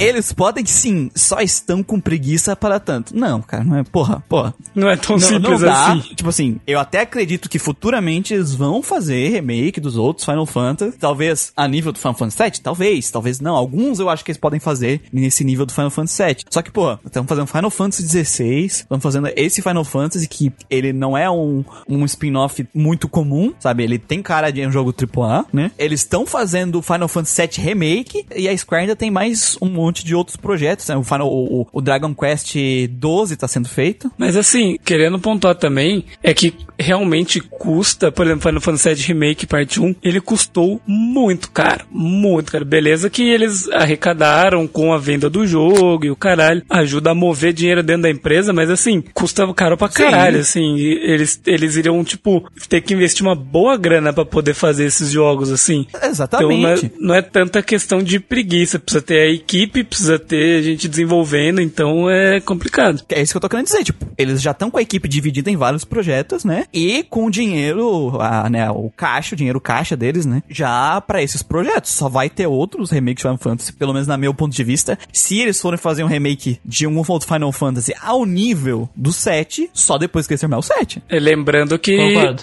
até então eles não divulgaram quantas partes que vai ser o Final Fantasy VII. Eu espero muito que eles já saibam, porque até a última vez que eles deram notícia nem eles sabiam. Então é realmente complicado de saber. Capaz do Final, Final Fantasy 7 Remake, a última parte sai pro PS6, tá ligado? Capaz, pode ser que seja cinco partes, pode ser que seja sete. Mas quanto de grana eles ganhariam com Final Fantasy 4, 6, 8 e 9 remakes, por exemplo? Sim, sim, eles ganhariam muita grana, mas eles precisam botar grana primeiro, né? Então, Exatamente. já é- eu acho que eles não têm condição hoje, tanto de equipe quanto de grana, pra, pra fazer esses jogos. Não, não tem. Aí nos lançam. Ah, tá, entendi o ponto dele. Aí nos lançam esse Strange of Paradise. Pensando melhor, acho que prefiro ter minhas lembranças mesmo. Boa, boa, boa, boa. Continua assim. Eu- Talvez esse jogo faça as pessoas não quererem mais remake, né? Ou que não mexerem mais nos jogos antigos. O cara se arrependeu no final. É, ele se deu conta que. Se deu conta que é um caminho sem volta ali. Nunca mais vou desejar essas coisas. E o relançamento de Legend of Mana, acharia incrível jogar esse game na Steam. Mas nem ferrando que eu vou gastar tre- 250 contos num game de PS1 que meu irmão menor pagou 30 reais por ele na época. Tá, peraí, na época do PS1, 30 pau no jogo? Então é um é alternativo ali, né? Um jogo é, alternativo. jogo original de Play 1 no Brasil nem existe, pra começar. Na época, os meus jogos eu comprava por 7,50. 7,50. Esse preço é novo pra mim. Nunca vi vender a 7,50. Então nos manda mensagem o meu querido Shumi dizendo que se era original ou não por 30 pau. Talvez tenha sido um ótimo negócio. O foda disso é que assim, ah, mas é um- não é um remake, é um remaster. Vou ser bem sério pra vocês. Se é pra pagar 250 conto no remaster, joga o original. Ai, dormi demais, cara. Se é pra Legenda pagar humana. 250 conto no remaster, eu pago no do Nocturne. É, que tem melhorias. O Legend of Mana tem melhoria? Não sei. Tem... Ah, eu também não acho que. Eu acho o preço que eles lançaram o, o remaster Nocturne absurdo também. Eu também, eu também. Só tô dando um exemplo no caso desse jogo. Eu comprei vários jogos aqui. É, é por isso que eu falo. Eu prefiro muito mais a política de jogo antigo do PS3. Que também tinha no 3DS, que era os Virtual Console, sabe? 20 reais no jogo, com upscale, né? Pra dar aquela melhoradinha, pra não ficar explodido na tua TV. Dá pra botar. Eles têm outras opções. E pronto. Sabe? Se é pra pagar o preço de um jogo novo num remaster, eu jogo o jogo original e eu, e eu não tô falando eu jogo o jogo original pirata. Eu compro o jogo original. Sim, é foda. Os caras tão vendendo remaster 60 dólares e tão nem aí. eles deram um monte de desculpinha do porquê que eles pararam essas políticas de, tipo, do Classics aqui do PS3. Não, porque a galera não joga. Ah, não, não, não. É. Mentira, era só pra fazer essa merda. Eles estão fazendo agora. De lançar, pegar um jogo antigo, dar uma eh, remasterizada e vender a 60, 60, 60 40, 50 dólares.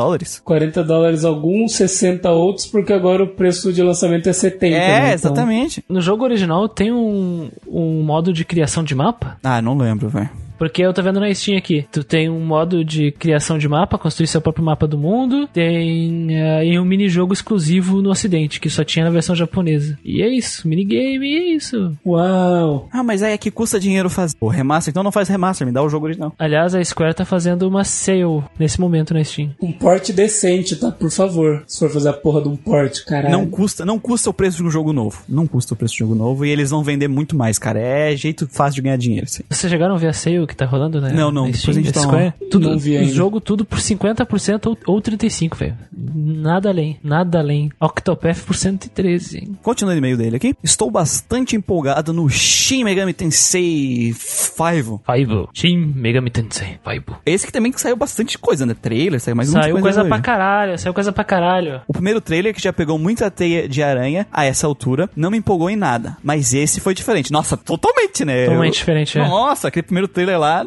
Não tinha nada. qualquer tinha coisa aquele primeiro trailer que saiu, né? É aquele, aquele clássico caso de trailer que os caras lançam só pra dizer que estão fazendo. Sabe? Dizer que, olha, gente, a Sim. gente tá fazendo, Vai tá? sair, vai sair. Vai sair um vai dia. sair. E agora saiu um monte de personagens. Saiu um cara lá vestido de preto com uma espada. Saiu uma gostosa lá também. É, tem, tem trailer pros personagens ali é, ao, ao Gostosa redor. cobra, né? né? Os coadjuvantes. A gostosa cobra de pé descalço, velho. Exatamente. Tem, tem trailer pros coadjuvantes, tem trailer explicando a relação do, do protagonista, né, com aquela criatura que dá Isso. Origem ao Nobu Hero. Tem, Tem a Velma bastante do coisa. Bastante coisa da hora aí, Todo cara. dia eles estão lançando lá a enciclopédia dos demônios. Eles lançam um demônio demônio diferente. novo, é, sim. É, eu tô acompanhando pra ver o que, que vai ter no jogo. E tem muita coisa nova, legal, Tem, nesse, tem. é, nessas, nesses demônios novos, cara. Estou meio com o pé atrás de- do mundo novo. Chama DAT. E repetir aquela mesma guerra da série YHVH. É. Javé, velho. Se lê Javé. Se lê Javé É. isso aqui? Cadê o vogal? Javé. É, o é o nome de Deus, velho, não tem. Não sei, eu não consigo ler isso aqui. Ele escreveu errado ainda. Pra mim, já escrevia Yavé. Não, não, é Javé. É o nome de Deus que não se tem como ler. Daí se aprendeu a ler Ah, como entendi. Javé. Então é que nem o Cthulhu Javé. mesmo. Javé contra Lúcifer. A batalha final. Eu sei, eu adicionei isso, tá? Quem é fã sabe que ambos são farinha do mesmo saco, mas né, sem sair para outros métodos e, e o Captain, ele botou aqui entre Ai, ai, Captain. Ai, Captain, talvez o jogue, pois não vou dar dinheiro para a Nintendo. Caraca! Os caras preferem. eh, Eu fico puto com um negócio Caralho. desse. Os caras preferem dar dinheiro pra Sony, que faz o mesmo preço abusivo. Prefere dar jogo pra. todas as outras empresas que fazem o mesmo preço abusivo. Aí eles escolhem. É, é que- é que a Nintendo é pega pra, pra, pra, pra Cristo mesmo, né? Nessa situação. Eu já falei, eu falei isso pra mim, é o único console que faz sentido pra comprar é o Switch, tá? Já vou deixar claro aqui pra vocês a minha opinião, porque ele é o único que oferece algo diferente como hardware. O PS5 e o Xbox One são só PCs disfarçados de console. É, Não faz muito sentido porque ele falou se sair de outro meio, aí Captain isso é, talvez consiga de maneira paralela por águas misteriosas, ele jogue, pois não vai dar dinheiro pra Nintendo. Cara, se ele sair pra PC, você pode comprar no PC. Você não vai estar dando dinheiro pra Nintendo comprando Vai estar PC. dando dinheiro pra SEGA. Você não precisa estar comprando, usando métodos paralelos se sair de outros métodos, né? Mas a questão é a seguinte, cara. O- primeiro, que as pessoas no geral têm ódio- ódiozi- ódiozinho pra Nintendo. Ah, eu jogo por 200 reais da Nintendo, é a culpa da Nintendo. Aí sai pra Steam, Octopath Traveler, 226, o 99. Shin Megami Tensei Remaster, caro pra caralho. Vai sair, vai ser esse preço. Aí por isso que ele falou, ai, Captain, porque vai tá caro pra caralho e por algum motivo ele quis culpar a Nintendo, sendo que é a no mercado internacional, os preços dos jogos de Switch são os mesmos preços dos jogos das outras plataformas, né? Os preços dos jogos do Switch da eShop brasileira é a mais baixa do mundo. Eu não sei porque as pessoas. É, que- é que é caro porque o nosso, o nosso real tá desvalorizado. Ah, velho. é, exatamente. Tudo encareceu, né? O arroz encareceu, imagina os jogos. Tu entra no site lá do Save Coins, lá da, da, da Nintendo, que tu vê a comparação de todas as eShops, a eShop brasileira é a mais barata do mundo, cara. Ah, mas é 200 pau. Beleza, porque a gente tá fudido. Reclama com o presidente, não com a Nintendo, É. porra. Mano, se- mas é, é o que nem eu falei, se for pra mim comprar um console, eu compraria um Nintendo Switch, tá? Porque se for pra mim comprar um PS5, eu compro um PC com aquele valor do PS5. Aqui no Brasil. Porque a gente tem que entender que a nossa realidade aqui é diferente da realidade lá fora. Porque aqui vale muito mais a pena comprar um PC, cara. Não tem por que comprar um PS5, sério. Ok, ó, entra no eShop Prices. Eu vou, eu vou ver agora aqui. Eu Vou ver Nocturne. Outra coisa também que é um negócio que, eu, que, que o Christian mandou pra gente é que muitas vezes as pessoas ficam culpando somente a empresa, sendo que grande parte da, da culpa do preço das coisas estarem assim, além da empresa, também é do consumidor.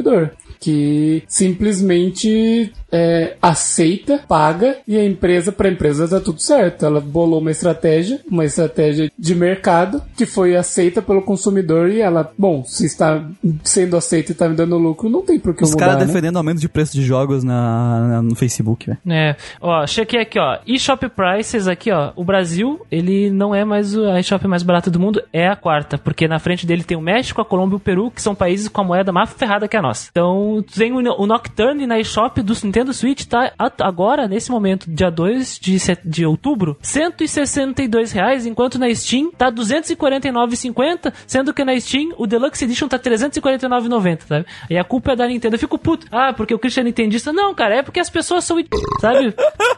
Ó, ligou, ligou a chave, ligou a chave. Elas não olham pros outros, é, porque, ah, desde sempre é muito caro, aí só fica repetindo esse negócio de papagaio de pirata, sabe? Ô, Christian, sabe o que eu acho que as pessoas acabam não olhando? Porque elas vão lá, sei lá, lá, no shopping, sabe? Elas não têm o Nintendo Switch. Aí elas vão no shopping e olham o preço do jogo no shopping, sabe? Nas, ou numa loja de 300 game, a, a mídia física. física. A mídia física. Mas, por exemplo, quando eu comprei meu 3DS, o meu primeiro 3DS, tinha jogo que a mídia física na época do 3DS era tipo 200 reais, 180 reais, 190. E na eShop, O preço tabelado no, quando a Nintendo tava no Brasil em jogos de 3DS era 149. sim, mas enfim, eu não lembro o preço, eu tô só dando um exemplo. 149. É, e aí, às vezes eu consegui esse mesmo jogo na é, vir- digital por 80 reais, 50 reais, sabe? Eu paguei o, o, o Devil Survivor digital no meu 3DS, paguei 20, 20 pau, cara. 20 reais, cara. Eu sei, mas eu falo na época que era lançamento, sabe? Porque quando eu peguei o meu 3DS, eu comprei a versão digital daquele jogo crossover, esqueci o nome agora. Project Crozone. Project ah, ele custava, custava 25 pau, 19 pau jogo. Era muito barato na época, sabe? A, a mídia física não valia a pena. A mídia digital era mais barata. Então, às vezes, a- eu acho que as pessoas têm essa impressão dos preços caros da Nintendo, olhando a mídia física, sabe? Não olhando a mídia digital, que, pelo que tu falou aí dos preços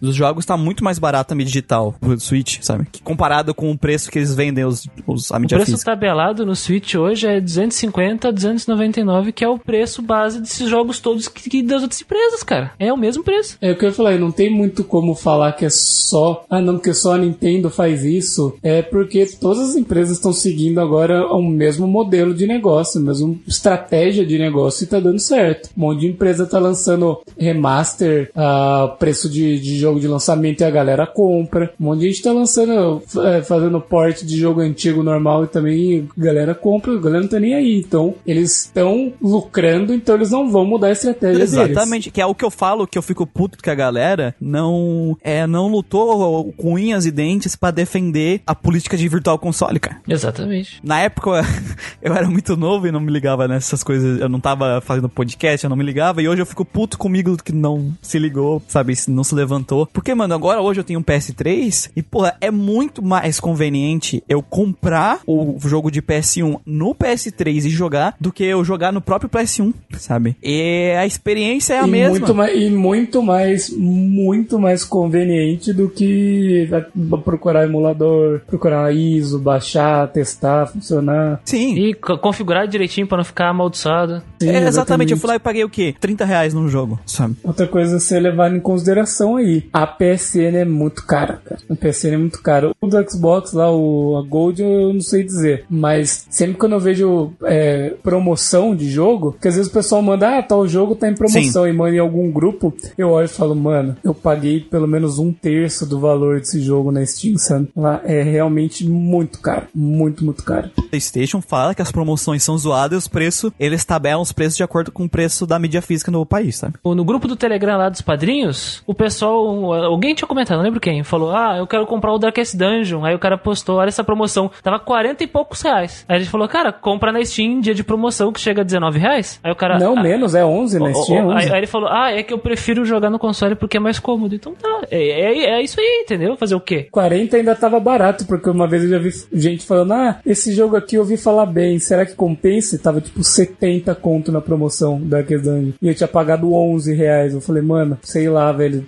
só compra na Steam, foda-se, sabe? Então tem, essas coisas, mas tu vai pegar um, um, Octopath Traveler, um Brave, Default 2, ele tá o mesmo preço na eShop do Nintendo Switch que do, na Steam, sabe? Então tu tem que pegar pelas promoções, não importa qual plataforma. Tanto a eShop quanto a PSN, enfim, tem suas promoções. Às vezes a PSN faz essa má fé aí em relação aos preços. Mas a eShop eu acompanho as promoções. Eu não tenho Nintendo Switch, mas eu pretendo adquirir e eu acompanho as promoções pra ver qual é ah, o intervalo entre promoções, que tipo de jogos. Se que vale, né? se vale a pena. E tem, cara, e tem. Acompanha aqui o site de promoções, cara. Existe site que só compara preços de Nintendo Switch digital, entendeu? E existe. E fica tão barato quanto na Steam alguns jogos. Pega o Nocturne que eu acabei de, de comparar aqui. Tá mais barato que na, que na Steam. Então, sabe?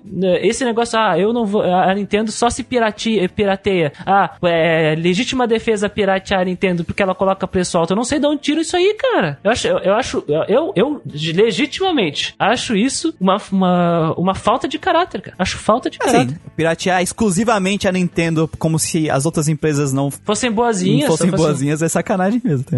É, é sacanagem, porque na real No mesmo barco. todas estão cobrando os mesmos preços agora. Exatamente, porra. Só que assim, na questão do console, cara, o da Nintendo é o único que tu vai poder estar jogando um jogo e pegar o jogo e levar pra cagar. É, tá.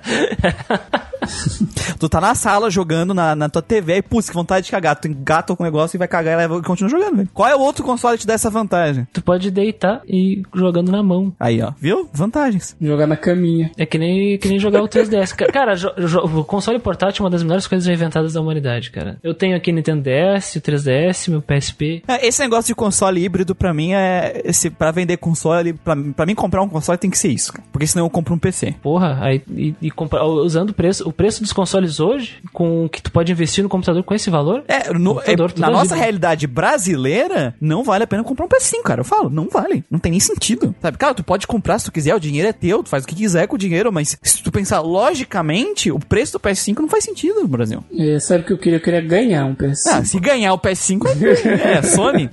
Piscadinha, piscadinha. Mas continuando Sony, aqui, pra favor. terminar o e-mail dele, ele fala dos ins agora. Desses ins, se esse Death Trash tiver criaturas parecidas com as de Lovecraft, já vou comprar e tenho muito gosto de matar um Cthulhu ou um Shabnyanyanyanha. Shub-Niguraf. Ni- é, Ó, minha dislexia, desculpa, não permite eu ler isso aqui. Com um machado ou uma arma de fogo. Esperando o cast de Trails in the Sky. Uhul. Que já saiu. que já saiu, a gente já leu o feedback dele. Porque, é, porque a gente colocou esse podcast que saiu primeiro, eu coloquei fora de ordem, né, a- na leitura, botei esse podcast por último por causa do, por causa do próximo feedback, que ele, teria que, ficar, que ele teria que ficar por último. E coitado do Cutulo, velho. Matar ele com arma de fogo.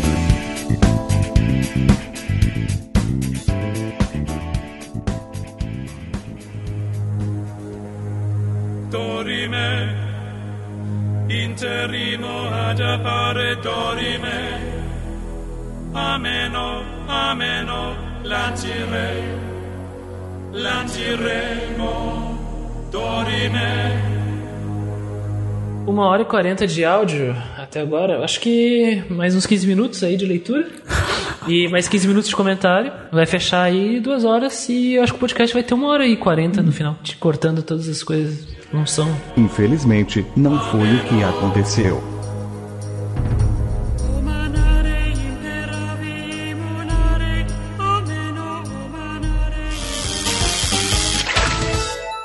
Very good. E o próximo feedback é um feedback colossal que o nosso querido amigo Keren Paz nos enviou. Tinha quantas páginas esse feedback aqui? Tinha ó? 14, ele mandou uma versão resumida de 12. Boa! Resumida de duas páginas. Esse feedback é tipo o boss final secreto de RPG esponja de HP, sabe? Ele não é boss final, não. Ele é boss opcional. Coloca o tema aí do boss final do Bravely Default aí, que ele tem canto gregoriano, tem rock, tem tudo, o editor, porque é isso aqui merece.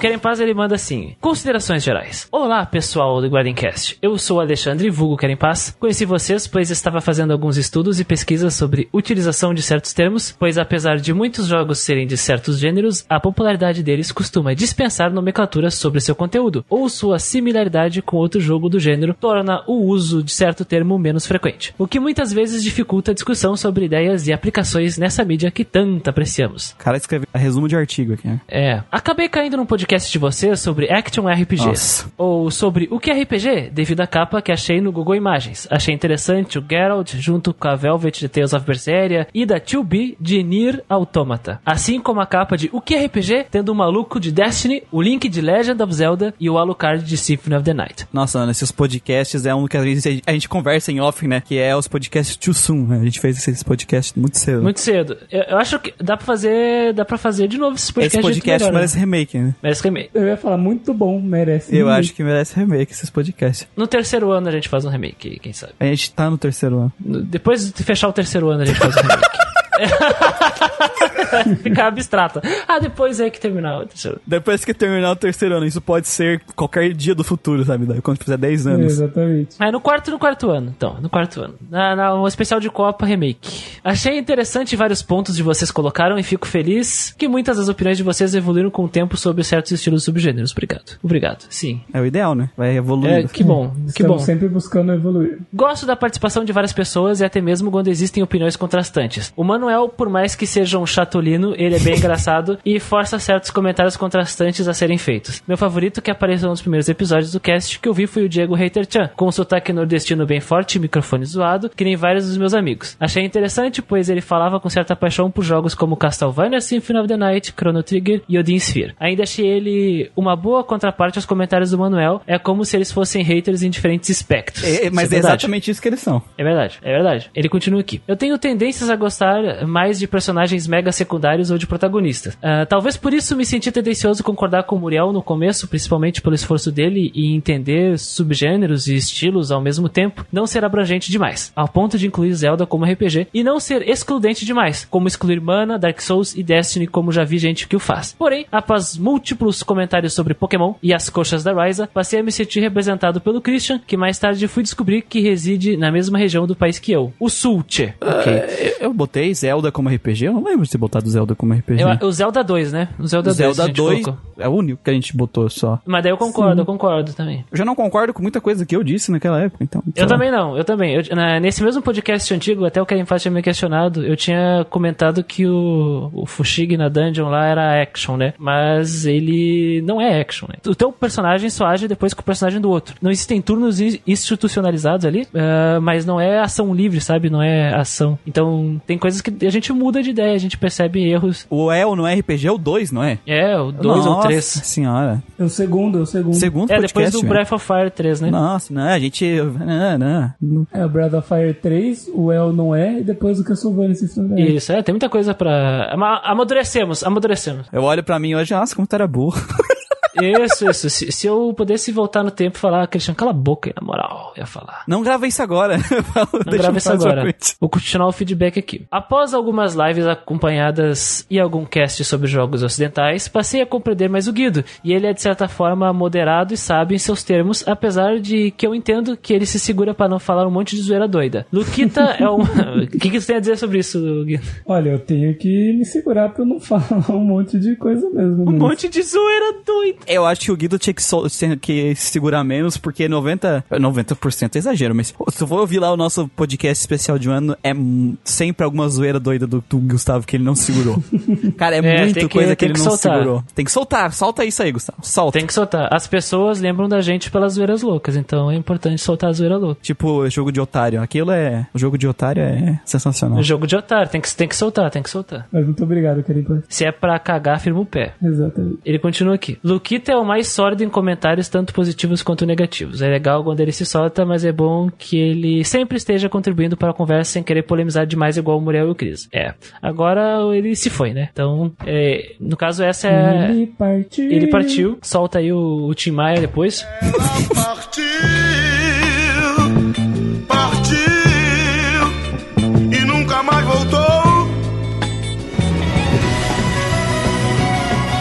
Fica aí o comentário do nosso querido Karen Passo sobre o Luquita. Vamos lá, agora reclamações sobre o podcast da E3, que é aqui que a porquinha torce o rabo. Tecnicamente, se estamos falando de spin-offs action, que é o caso do Strange of Paradise, isso data desde o primeiro Seiken Densetsu Final Fantasy Gaiden de 1991, que criou a série Mana ou até mesmo a série Final Fantasy The Crystal Chronicles, que começou no GameCube e recentemente teve um remaster de seu primeiro jogo. O primeiro Mana já seguia elementos de outros action RPGs, de visão de cima de- da época, então não diria que ele é o jogo mais único do universo. O Mana já tem Moogle e Chocobo, e se isso é requisito para ser um Final Fantasy, então ele é mais uma subsérie action de Final Fantasy. Trazer um spin-off action de Final Fantasy não é novidade. Ele mandou esse feedback, ele falou, fez um monte de coisa. Ele fez até um videozinho lá na. postou no Facebook e tal. E eu tava esperando chegar o feedback, porque era um feedback gigante que ele falou que tá fazendo, beleza. E ele tinha falado, eu lembro que ele tinha comentado dele ter ouvido o El no RPG, já tinha ouvido que ele já tinha comentado algo desse tipo. E eu realmente achei que ele ia criticar o que foi dito lá. Porque lá realmente tem muita coisa pra ser criticada. Eu fui realmente mobral. É que a gente mesmo já falou aqui em cima. É, é. Só que, cara, tu escreveu um parágrafo inteiro falando que não pode é, reclamar, basicamente, que esse jogo ser um spin-off é. E você está certo. Tanto que foi isso que a gente falou no podcast. A gente, não- a gente não reclamou dele ser um jogo A action. gente pontuou que quem reclamar de Final Fantasy Action a essa altura do campeonato, sabe? Seja spin-off, seja é, da série principal, não precisa nem nem ser spin-off, da série principal mesmo. Eu até comentei, mano, faz mais de 10 anos já que, que eles já abandonaram já, que eles já estavam ensaiando já pra mudar. É, na série principal isso. Na série principal, inclusive, é. Então,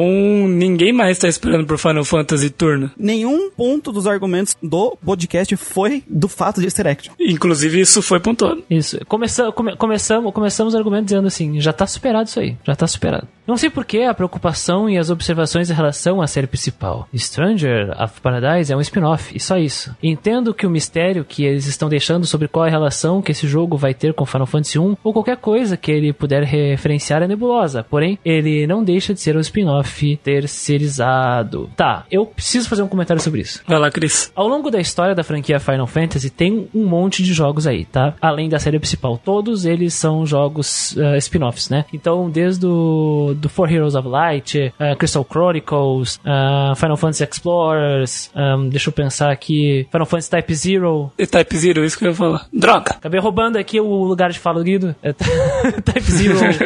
Então, o que não falta... Uh, Tactics, né? É um spin-off. Tactics. O que não é. falta são jogos spin-off. A questão... Não, pronto, eles chamam de Type O, se eu não me engano, mas tudo bem. Ah, é coisa de estadunidense de chamar zero de O, né? Zero de O, né? É, é, exato. É, então, assim, uma coisa que todos esses jogos têm, tá? Uma coisa que todos esses jogos têm em comum é que, assim, por mais que eles tenham relação. Alguns deles, por exemplo, o Type Zero ou o Type O, aí tem uma relação canônica com alguns jogos principais, porque eles passam no mesmo mundo, se não me engano, do 13. Posso estar falando merda? Eles passam, eles passam no mesmo mundo que um dos jogos principais aí, isso eu sei. Ó, consigo dizer pra vocês que o Tactics passa no mesmo mundo que o 12, então tem relação com o spin-off com o principal. Só que, só que essas ligações, elas são tão abstratas, tão limitadas, são pequenas referências, ou um personagem que faz um cameo, né, uma aparição. Não é o jogo dizendo, vou matar o vilão do Final Fantasy 1 e o vilão do Final Fantasy 1 aparecer pessoalmente. Nenhum desses jogos fazia parte da história. Ó, o jogo não, Stranger of Paradise não saiu, mas a premissa que o primeiro trailer e o segundo trailer que saiu agora, é, recentemente, apresentaram é: o nosso objetivo é derrotar o caos. Chaos. Só que agora no segundo trailer foi pior, porque o protagonista é o vilão. Sim, a gente acha que é o vilão por causa do nome, né? Ou eles Porque, porque ele falou, porque ele falou, porque ele falou que é. Eu sou o Jack Garland. Garland é o nome do vilão, que é o conhecido como Caos. Pode Ah. ser o filho? Cara, cara, assim, ó. Pode ser o tio Nunca. deles. Não, não existe precedente pra isso. É só um. dizer que é só um, é um spin-off só isso. hum, A gente não pode dizer que é um spin-off só isso. Porque Final, ele está referenciando Final Fantasy 1 e o nome desse jogo é Final Fantasy Origins. Ele foi o, o spin-off mais invasivo de todos, eu diria. E tem uma coisa que vai além. Pelo que nós estamos percebendo, a gente só vai ter noção quando o jogo sair, né? Esse jogo tá tendo um tratamento de, de AAA, cara. E é aquela coisa que tem que ser pontuada aqui, Christian, que é assim, como a gente tá falando, a gente tá falando de review de trailer, a gente só pode trabalhar Em cima das informações das que eles informações que eles foram faladas no trailer, tá? Então não adianta dizer, ah, não, mas daqui, depois de dois dias de vocês gravarem lançar a demo e mostra que vocês estão errados. Porra, que ótimo, né? Maravilhoso, Aí, é, melhor ainda. consigo, não consigo ver o futuro, né? Então, assim, pode ser que esse jogo saia e não seja nada disso, mas dentro do que a gente, dentro do que a gente tem agora, é, eu não sei nem qual é o tom mais desse jogo depois do que saiu agora por último, sabe? Se ele é uma, se ele é, é- algo, sabe? Se ele tá, se ele vai ser um jogo ultra sério, porque o primeiro trailer pra mim me deu a impressão de que ia ser um jogo ultra sério com um, Ia se levar a sério. um personagem que é o carinha, o outro carinha de cabelo rosa que ia fazer umas piadinhas, sabe? E esse agora, nesse, nesse último trailer, na questão da história, eu já não sei mais o que, que vai É. ser.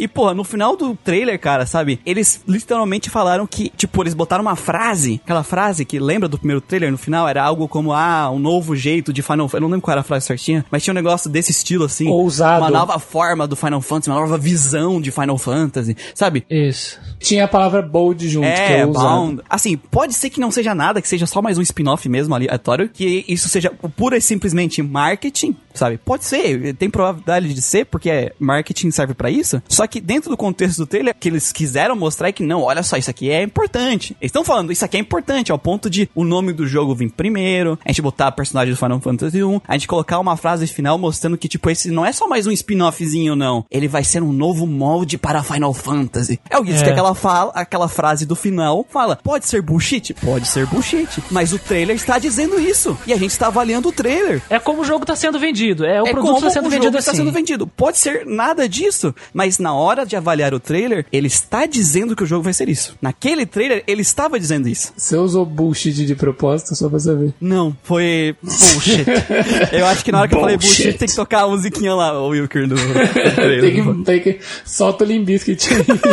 Então, então, cara, assim, ó, não existe precedente em cima disso. Então, ai, mas é só mais um spin-off terceirizado. De fato, é um spin-off terceirizado, só que isso não vai diminuir, é, não vai reduzir. Pa- parece que essa frase de, ah, é só mais um é, spin-off terceirizado, diminui todas as colocações, é uma tentativa de diminuir todas as colocações e dúvidas que esse trailer acaba colocando na cabeça dos fãs. E, e eu, e eu, como um grande apreciador de Final Fantasy 1, estou muito amedrontado, porque, cara, o que que eles querem mexer na cronologia? Vão mexer na cronologia? Porque esse trailer novo, ele fala sobre início, recomeço, reinício, como se o tempo ele fosse cíclico. Então, se talvez isso apague a história, reinicie a história, seja uma história paralela, dê origem a um universo diferente, e esse universo diferente seja uma cronologia nova, não sabemos. E aí, depois disso, o Karen Paz, ele explica com um, dois, três, quatro, cinco, cinco parágrafos a gameplay de Final Fantasy XV. É que assim, ele explicou bastante, explicando por que que Final Fantasy XV é uma merda, basicamente, tá? A gameplay. Como outros jogos como Devil May Cry são muito melhores. Enfim, ele falou bastante coisa de bastante Porque ele é um RPG. consumidor inveterado de, de, de, de hack and slash. E eu vou dizer duas coisas pra você. Primeiro, eu fico ofendido com a sua pessoa achar que eu estou falando bem de Final Fantasy XV.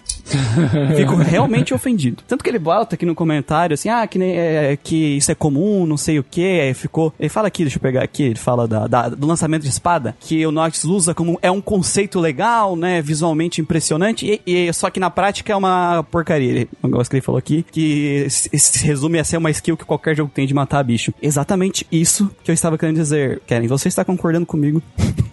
Porque o que estava sendo discutido, inclusive eu pontuei, não é a qualidade final do jogo. Não é o resultado final. O resultado final de Final Fantasy XV, que passou, como você muito bem descreveu aqui, por um processo longo, porque ele era originalmente um spin-off de Final Fantasy XIII, e aí depois ele virou um Final Fantasy, assim, teve todo um processo é, de gameplay. Inclusive, o Final Fantasy VII Remake teve um processo grande. No começo, se for ver os primeiros trailers, ele tinha até aquela barrinha de menu de Kingdom Hearts embaixo. Lá, o primeiro trailer que saiu lá antigamente de Final Fantasy VII Remake, antes dessa versão nova que a gente recebeu, antes desse, dessa. Porque o, o Final Fantasy VII Remake foi, começou a ser feito, depois parou, e eles refizeram. Enfim, os conceitos do, de gameplay do Final Fantasy XV são legais. Eu não acho ele parecido, o resultado final não acho parecido com Kingdom Hearts, não acho parecido com outros jogos. Ele não é o jogo mais inovador do mundo, talvez deu essa impressão, que eu quis dizer que é inovador, mas não era isso. Eu tava querendo dizer que a forma da Square pensar a produzir um jogo, entendeu? Era só isso que eu estava falando. A forma que ela pensa, que ela imaginava as coisas. O Strange Paradise, eu acredito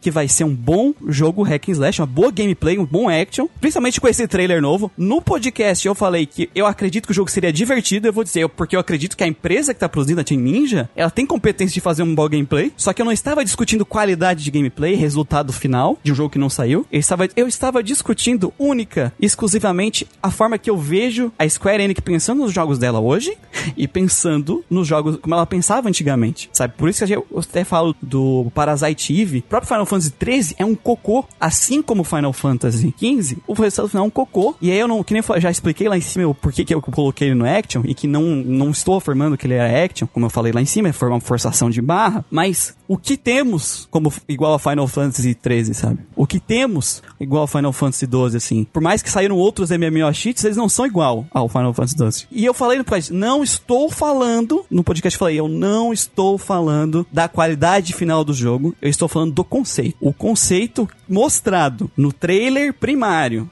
do Strange Paradise foi mostrado muito tempo aquela finalização, que a gente não sabe o que, que é, pode ser algo que seja no final legal pro jogo, mas ali no, no, no trailer é uma finalização. E, ah, ele esquiva, ah, ele tem múltiplas armas. Ah, sabe, que são coisas que até tu mesmo pontuou aqui no, no, no- num dos pontos. Ah, é, que, eu, que tem múltiplas armas é comum, exatamente, é comum, não tem nada especial. Eu olho pro trailer, eu não joguei a demo, eu não vi a demo na época. Eu olho pro trailer e cara, parece legal, mas nada demais. E, cara, genérico não é uma ofensa. Se tu for olhar, né, o Christian mesmo mesmo já definiu genérico várias vezes aqui. Genérico é comum. Eu olhei pra aquilo e eu vi muito comum. Pra mim, o trailer parecia muito comum. E na nossa no- notas do Grandcast, o comum, Um C, né? o genérico, teoricamente pode ganhar até um A, dependendo da execução. Só que essa é a questão. Eu nunca vi a Square, nesses anos de Grinding Cast, nessas coisas que eu vi, como uma empresa que fosse pensar em coisas genéricas. Era sempre inovação, sabe? Principalmente nas, nas séries maiores dela. Até os jogos secundários, como o próprio Bravely, ele parece diferente, sabe? Um conceito diferente. Por mais que ele seja o job de guarda-roupa, eu não sinto, quando eu vejo o Brave, eu não sinto que seja mais um Final Fantasy Tactics ou um Final Fantasy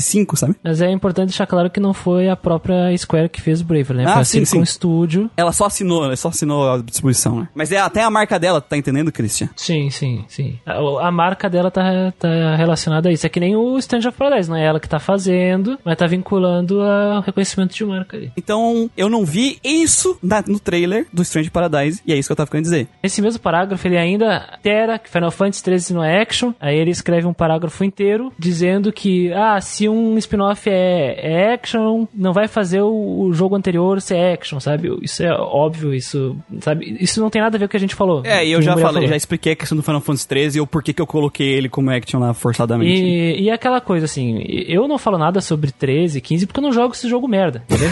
Tu Eu tá não, eu certo, não, não eu não certo. importa com esse jogo merda. Então, Mas certo. Por- por- eu, eu acho, eu acho que a gente não devia nem estar falando desse jogo bosta aqui. Começa por aí. Mas enfim, vou, vou continuar aqui. 84 minutos e 16 segundos ele fala: Ah, não, Muriel. Tem ninja japonesa. Como que tu confunde com a galera ocidental do Robô May Cry? Ninja Fury. Então ele tá bolado que a gente que o Muriel confundiu Tem Ninja com Ninja Fury. Qual é? Aí você errou feio e errou rude. Guido e Chris ainda concordaram.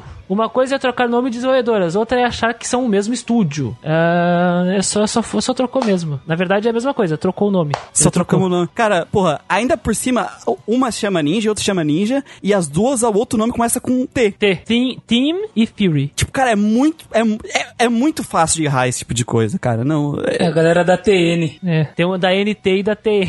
é, cara, não, assim, é uma confusão muito boba pra te ficar. Sabe? Porra, velho. Vamos continuar lendo aqui o feedback. Em 84 minutos e 30 segundos ele diz: E fazer a sua versão do gameplay de outro jogo ainda não é ser próprio? Existem jogos que, mesmo inspirados em Fulano ou Ciclano, resultam em algo próprio. Street Fighter e Art of Fighting, por exemplo, Virtua Fighter, Tekken, Vanquish e Gears of War. Assim como também existem jogos que, inspirados em outros, são versões aguadas, cópias falhas, medíocres ou incompetentes da fórmula copiada. Olha, ele colocou aqui um monte de parágrafos sobre esse argumento, mas eu acho que o Muriel já matou essa chada também. Já, já matei. Porque, porque, a- porque assim, a, a ideia de ser medíocre ser, ser, eh, ou não ser original é diferente. Porque tu pode muito bem utilizar um conceito pré-existente e trabalhar e desenvolver isso de uma forma completamente original. Agora vai me dizer que o Street Fighter e todos os outros jogos lutas que vieram após Street Fighter são a mesma coisa? Não, porque o, as empresas que trabalham com jogos de luta, obviamente, se inspiraram no Street Fighter 2, que foi o, o divisor de todas as águas do gênero, e criaram o seu próprio caminho. Eles podem ter coisas em comum, mas são originais. Outros não. A questão é, quão bem tu trabalha isso, que Isso. vai diferenciar se tu fez bem ou não. É só isso. E como a gente tava vendo o trailer, e no trailer especificamente eu não vi nada de diferente, eu falei que ele parecia um jogo genérico e não um jogo ruim. E eu fiquei triste com isso porque pra mim isso não passava a cara da Square. Só que a minha opinião já mudou com o segundo trailer. Porque realmente a gente tá falando de trailer, pode mudar a qualquer momento. E com o segundo trailer eu nem consegui jogar a demo. Só no segundo trailer eu já mudei de opinião, cara. Só que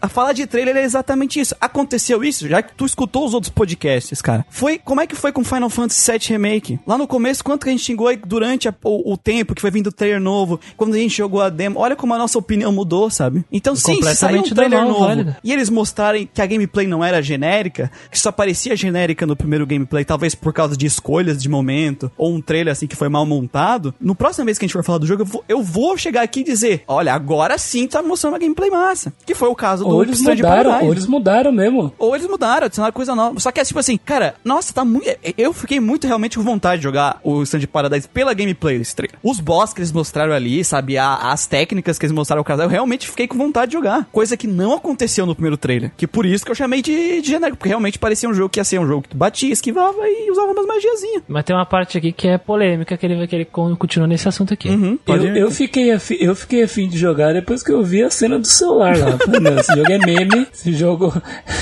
é, é troll, eu vou querer jogar esse jogo. aí. Eu fiquei com menos vontade de jogar, já não tinha, tá negativo agora.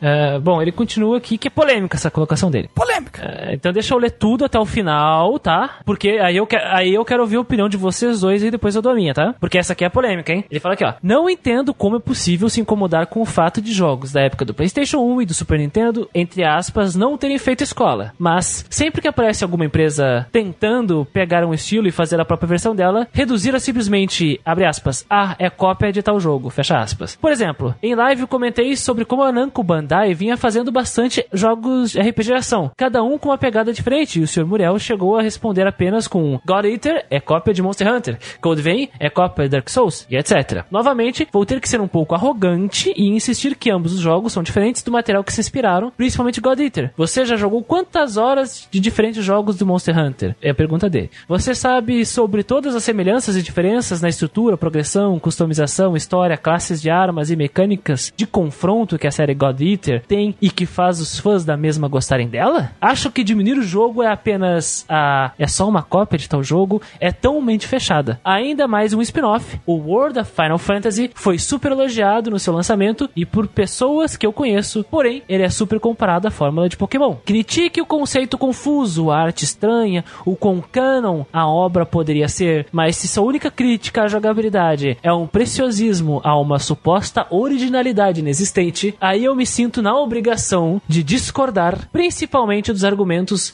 mal fundados. Final Fantasy XIII no action, ele colocou entre parênteses. De novo, meu Deus. Tá, então ah, eu, eu quero que, eu quero que vocês me digam o que vocês acham sobre chamar um jogo de cópia do outro. Mano, assim, em primeiro lugar, deixando, eu acho que eu já deixei bem claro que eu não. Da, da questão da jogabilidade do Strange Paradise, o qual era o meu problema, né? Acho que eu já deixou claro, não preciso voltar pra isso. É, durante. Agora o- estamos, esta- estamos numa coisa mais abrangente aqui agora. Eu, eu- deixa eu pegar meu café aqui. Então eu nem vou voltar pra isso porque eu já deixei claro lá em cima. Superado, superado. É, é que nem o, o Christian, o próprio Christian falou assim, porra, pegar um conceito de um jogo e trabalhar pra criar o seu próprio é, é normal. Sua visão, a sua visão daquele a sua conceito. visão. Só que, cara, assim, vários jogos da Bandai, né, principalmente quando a gente vai falar de assuntos de trailer e coisa do tipo, porque eu não joguei todos os jogos do mundo, ninguém fez isso, sabe? Só que, assim, o que eu sinto muito dos jogos da Bandai é que eles sempre tentam vender os jogos deles como se fosse uma versão daqueles outros jogos. Porque, assim, eles passam a vibe total dos outros jogos. Não significa que eles não têm coisas únicas, que eles não têm coisas que vão fazer deles um jogo bom, um jogo ruim, porque o genérico não tem a ver com isso, sabe? Quando eu digo que eles são uma cópia, eu não tô dizendo que eles são uma cópia carbono, cara. Não é uma hipérbole, sabe? É literalmente Monster Hunter da Bandai com as peculiaridades deles, sim, com as peculiaridades deles, mas é o Monster Hunter da Bandai. É diferente do Pokémon e do Digimon É verdade. que não são cópia carbono um do outro, como as pessoas pensam, o, o conceito dos dois é completamente diferente, por exemplo. E os dois têm o negócio dos monstros digitais, de criação de bicho, mas eles são completamente diferentes. A Bandai vai querer fazer o, o jogo dela de enfrentar monstro gigante, de enfrentar monstro, de enfrentar boss, bichão, seja lá como é que você define o conceito ali do Monster Hunter, de caçar bicho gigante. E muito, ele não faz uma cópia carbono, mas ele é literalmente uma versão deles. O que não faz ele um jogo ruim, mas é a realidade. É uma versão deles. Eu só preciso fazer um parênteses. É impossível, por exemplo, tu descrever Final Fantasy Explorers, que é um outro jogo, e não citar Monster Hunter. Fecha parênteses. É, Pronto. Isso não quer dizer que o jogo é ruim, que o jogo vai ser ruim. Ah, Monster Hunter é melhor ou pior que o, que o God Eater.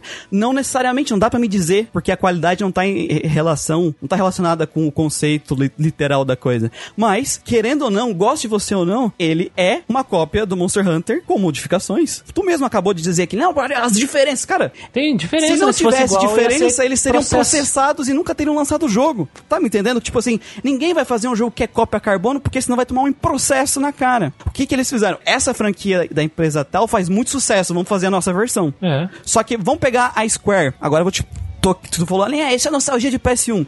O que que fazia sucesso no PS1? Resident Evil. Fazia um puto sucesso. O Survival Horror tá fazendo um puto sucesso. Como é que é o Survival Horror da Square Enix Parasite Eve? É uma cópia carbono do Resident Evil? Ela é muito parecida com Resident Evil em conceitos de gameplay, narrativa e tudo mais? Nenhum deles. Eles fizeram o que? Eles pegaram o conceito, a história de terror, é, jogos modernos com história de terror, uma ameaça biológica. Vamos fazer o nosso jogo que seja isso. Cara, Parasite Evil, ele não é nada Resident Evil. Nada. Gameplay, forma narrativa, a gente comentou isso no, podcast.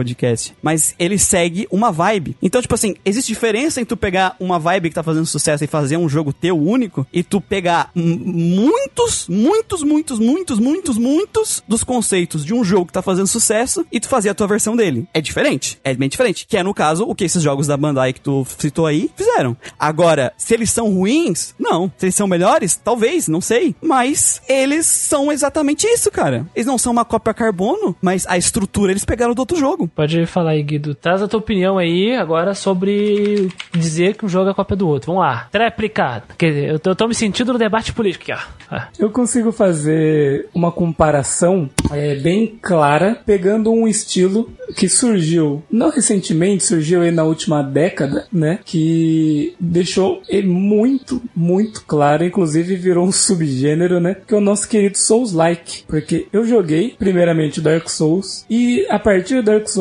surgiram, né? Inúmeros jogos ali que você pode chamar como você quiser. Você pode chamar de inspiração, você pode chamar de cópia, você pode chamar de é, o que você quiser. Mas eu joguei alguns desses jogos e eu posso dizer que fica bem claro quando alguém se inspira em conceitos e tenta criar sua própria coisa e quando alguém realmente tá apenas copiando um jogo, sabe? Literalmente copiando. Tem um desses jogos aí que eu joguei, que é o, o Lords of the Fallen, que, porra, Eu acho que foi o primeiro Souls-like que eu, que eu vi, assim, que veio por Dark Souls e, pô, os caras não trouxeram nada, sabe? Não trouxeram nada. O próprio jogo que ele, que ele citou ali, o, Code Vein já traz uma identidade própria, diferente. Apesar de você ver da onde veio a inspiração, ele traz inspiração. O Nioh, o Nioh também traz as suas próprias, suas próprias características, principalmente na gameplay, que ele, você muda, dependendo da arma que você tá, você ainda tem mais três estilos de luta, sabe? Pelo que eu lembro, eu joguei a demo dele, né? Mas pelo que eu lembro, assim, é, é a empresa pegando uma ideia e trabalhando em cima pra ficar com a sua própria cara, sabe? É claro que muitas das pessoas, quando vão querer explicar um jogo pra alguém, sabe? Querer resumir o jogo pra alguém, pode até fazer essa comparação, sabe? Mas nem sempre ela vai ser de uma forma pejorativa. Do tipo, ah, a empresa não tem criatividade pra fazer o jogo, Sim. então ela fez uma cópia, sabe? Não, não é nesse sentido, sabe? Mas eu acho que, tipo, quando um- tem um jogo que lança, que quando alguém lança um jogo que ou vira tendência ou um caso de sucesso, outras empresas vão querer entender o porquê que isso fez sucesso e querer fazer alguma coisa nesse sentido, sabe? E isso é bom porque é, dá uma estimulada no mercado. É ruim Sim. quando satura de coisas, sabe? Isso é uma coisa ruim. Mas é, é uma coisa positiva e não é algo é, realmente, como eu disse, pejor, necessariamente pejorativo, né? Eu acho que o Guido matou a charada. Eu ia dizer exatamente isso. Existem jogos que quebram paradigmas e estabelecem padrões, sabe? E no momento que ele vende tanto, ele se torna um objeto de desejo das pessoas. Eu joguei Dark... Oh, vou- em abre aspas, eu joguei Dark Souls e eu quero jogar mais jogos assim. As empresas vão perceber que existe uma demanda Um nicho, um mercado. objeto. É óbvio. E vamos fazer o nosso Dark Souls. Entendeu? Existem jogos que fazem isso. O Dark Souls foi um ótimo exemplo. Acho que o Guido matou, Matou a charada. o, matou. o Monster, o Monster Hunter é um outro exemplo também. Eu citei o, o próprio Final Fantasy Explorers. Acho que a Square liberou coisa pra eles fazerem um Final Fantasy Explorers porque eles pensaram, nossa, vamos pensar numa, numa visão do mundo de Final Fantasy com esses. Não, vamos fazer uma cópia dessa porra porque essa porra vende. E vamos colocar o nosso toque. Exatamente. Eu, eu vou citar uma outra coisa. Dungeon Crawl. Ai, Christian, mas Dungeon Crawl é antigo pra caralho, porque desde do, do, do- da época do, do DOS, porque o PC 90, e 95, 98. e e PC 91, 98, e sim, uh, Shin Megami Tensei, por exemplo, do- dos japoneses, foi um grande, um grande fundador aí, uma pedra fundamental, né? Um grande rastejador de masmorra, É, né? exatamente. Pô, até hoje sai um monte de, de RPG nesse estilo, né, cara? Lá no Japão. Exatamente. Agora, e, e isso fundou o conceito do Dungeon Crawl japonês. Ah, Cristian, porque o Dungeon Crawl, ele, ele era questão de, de, de RPG de mesa, mas, cara, tu aí tu vai querer ensinar o padre a rezar a missa, que eu, né? É, mas nem essa questão, né? Do que, É, que nem, nem- nem- nem essa questão. A questão é que eu vou, vou dar um outro exemplo. Vamos sair do, do Dark Souls e do Monster Hunter. Pensa em Etrian Odyssey. Etrian Odyssey é uma série de jogos que trouxe um, uma, um respiro ao Dungeon Crawl uma roupagem nova, né? Ele pega um conceito antigo, eh, ele também, ele pega um conceito antigo, traz pra uma plataforma portátil, porque Dungeon Crawl com portátil, perfeito, né? E aí ele coloca conceitos novos. O que acontece? Outras empresas começam a copiar. Dungeon, Ethereum Odyssey é da Atlas. Aí tu tem a, o Unchained Blades, por exemplo. Alguém aqui já ouviu falar de Unchained Blades? Já. É um RPG da Furiu. Não, não conheço. Que foi lançado pra o quê? PSP e 3DS. E, e- e é a mesma fórmula do Ethereum Odyssey. Ah, Christian, mas o Ethereum Odyssey tem um mapa. Beleza, mas essa é uma característica muito típica do Ethereum Odyssey. Mas tu vai pegar o Unchained Blades, por exemplo, ele só mostra que no mercado local, porque esse jogo ele é muito japonês, né? Ele foi lançado pra, pra cá pro ocidente, mas a sequência dele não. Por que será? Porque ele é muito, muito japonês e não vende tanto aqui. Só vou mostrar que no mercado local mesmo, doméstico japonês, existe isso. Como não vai existir quando vem um, um Dark Souls que muda tudo? Como é que não vai existir quando tem um Monster Hunter que quebra a banca? Isso. Então, então, ah, ah, mas é, é pejorativo. Cara, só substituir cópia de por inspirado por. Não seria pejorativo chamar as coisas de Souls-like também? É. Então, assim, é- é- uma coisa importante deixar claro que quando, se em algum momento eu, é, eu, pelo menos eu falo por mim, né, mas imagino que o Guido e o Muriel também, quando a gente fala, ah, é muito cópia disso, não é pra, que nem o Muriel falou antes, não é para diminuir a capacidade da equipe que trabalhou ou o próprio jogo, né? É só uma forma de situar as pessoas dentro da própria proposta de gameplay.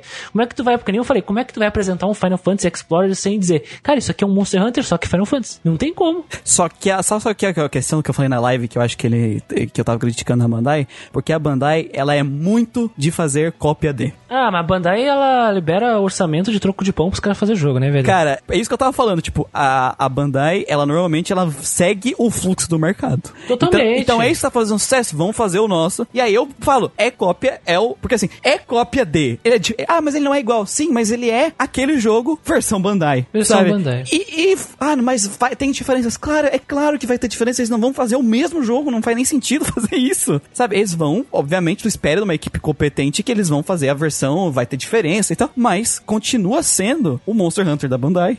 Isso não é necessariamente a dizer que o jogo é ruim. O jogo não é ruim porque ele é uma cópia do Monster Hunter. Ele é um Monster Hunter que pode ser bom, ou pode ser uma cópia ruim, porque normalmente quando sai um Dark Souls, que nem o próprio Guido falou, vai sair mil Souls likes e 2% vai prestar. Ah, 84 e 34 ele diz Christian sendo a pessoa sensata do rolê. Eu não entendi o que ele quis dizer com isso. É, quando diz que o Christian tá sensato é porque ele escreveu meio bêbado, assim. Eles vêm pau no cu. Que, que Christian sendo a pessoa sensata do rolê. Ele tava, eu tava falando do quê? Deixa eu ver. Porque eu, eu, eu disse esse é o Ninja Gaiden e o 16 é o Devil May Cry. Foi o que eu disse. Foi o que eu disse. Ele É, acabou de me criticar por isso. É 1 e 24 e 5 segundos. É 1 hora e 24. Não sei se coloquei no certo aqui. hein? Confirma isso aí, porque se não botou o tempo errado, porque literalmente o teu e-mail inteiro é reclamando porque eu fiz essa comparação. É que eu sou mais legal, né, Muriel? É, tipo. Você tá entendendo que não tá fazendo sentido isso? Porque assim, e, e essa comparação que a gente tá falando, que nem foi falando lá em cima, isso é uma hipérbole, a gente tá exagerando. É exatamente isso que você fala. Você fala, eu tô esperando o Final Fantasy de Dark Souls. Não, eu não disse que o. Não é a parte do. Ah, é o. Dark, é o Ninja Gaiden, outro é o. Pelo menos foi isso que você falou no 1 em 24 e 34. Pô, esse é o sensato? Sim, é porque, pô, eu tenho visão do futuro, né, velho? Eu é, sou o- e- mas aí eu a gente descobre que o Christian aqui. afirma que o Final Fantasy. O of Paradise é o Ninja Gaiden. É.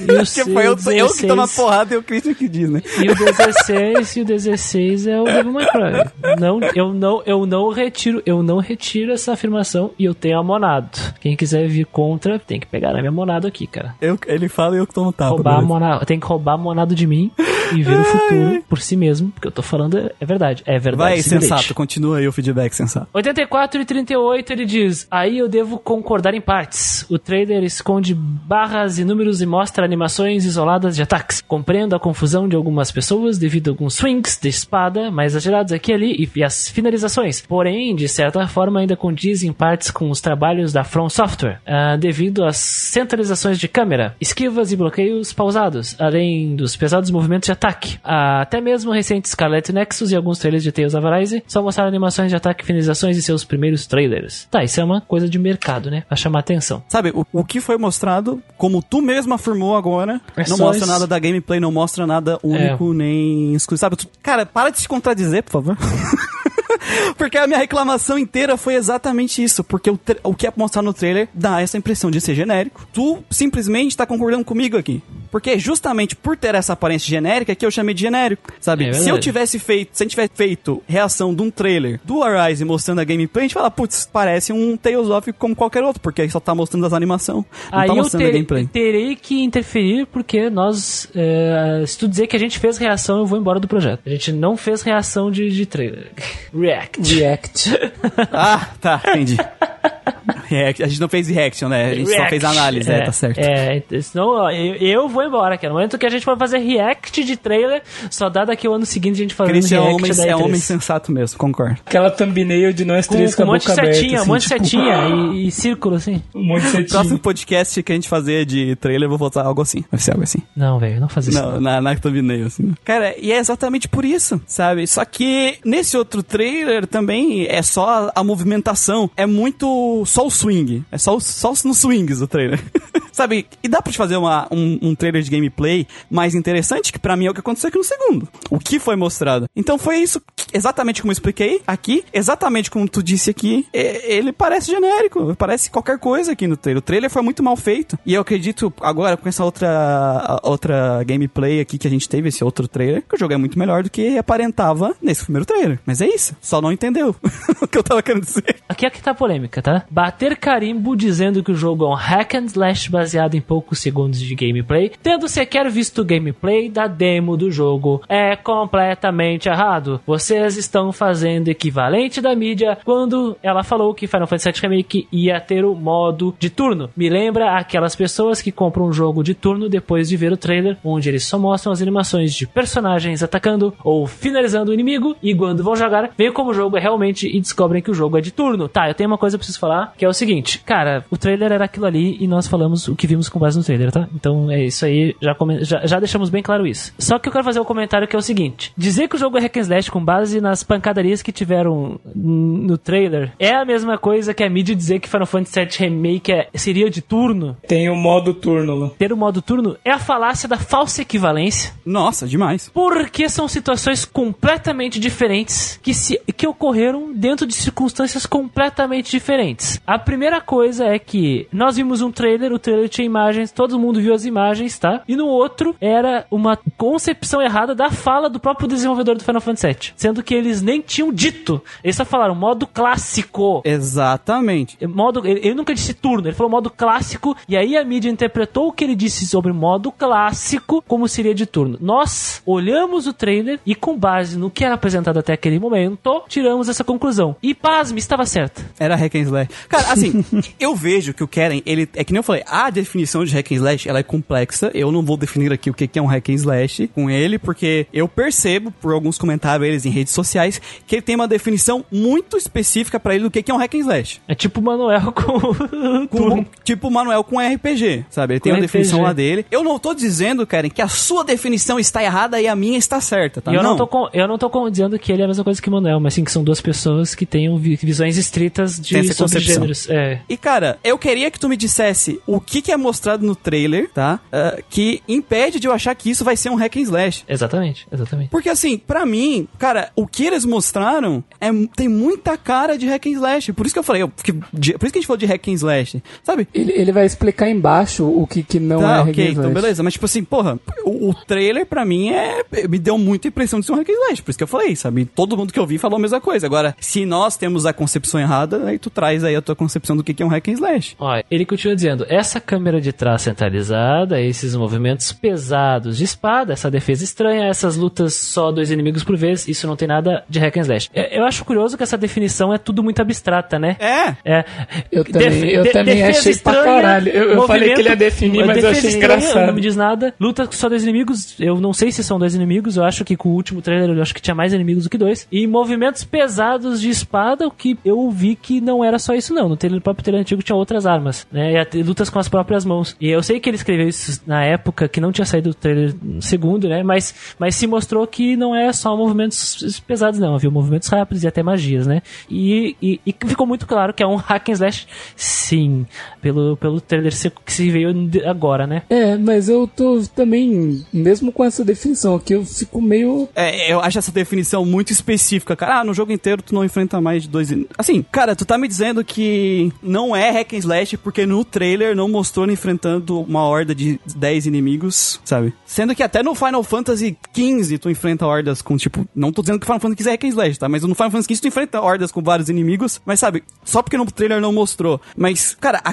característica principal que define o hack slash pra ti é o fato da enfrentar o número de inimigos. Eu sei que, teoricamente, hack and slash ele veio do Binner Up, né? Meio que parente ali, até onde eu sei. Cuida- Cuidado, cuidado, daqui a pouco tu vai, ser, vai receber um e-mail de sete páginas. de Não, ó, eu não sei. Eu tô dizendo, até onde eu sei, o que eu escuto as pessoas falarem é parente, sabe? E aí, normalmente, Mirror Up também enfrenta um grupo grande de inimigos e tal. Mas, cara, que nem eu falei lá no começo, a definição de hack slash é muito... Abstrata a- abstrata, abstrata, abrangente. Muita gente define, ah, hack and slash é um jogo que tu tem um foco em combate corpo a corpo com arma branca. É verdade. Tem gente que dessa é a definição de hack and slash. Os, os caras que vêm na Wikipedia falam isso, né? É, então assim, porra, esse jogo me passou uma vibe total de hack, de hack and slash. Eu não sou especialista, mas eu joguei uns 15, 20 hack and slash, sabe? Então, sabe, pra mim passou a vibe de hack and slash, sabe? Pra mim passou a vibe de um jogo hack and slash. Talvez eh, não seja 100% hack and slash, talvez ele pegue só alguns elementos inspirados em hack and slash, sabe? Mas, mano, porra, tu não pode afirmar que não tem nada de hack and slash aqui. Agora, sabe, a tua definição, teu argumento pra dizer que a gente não podia chamar de hack and slash é porque no trailer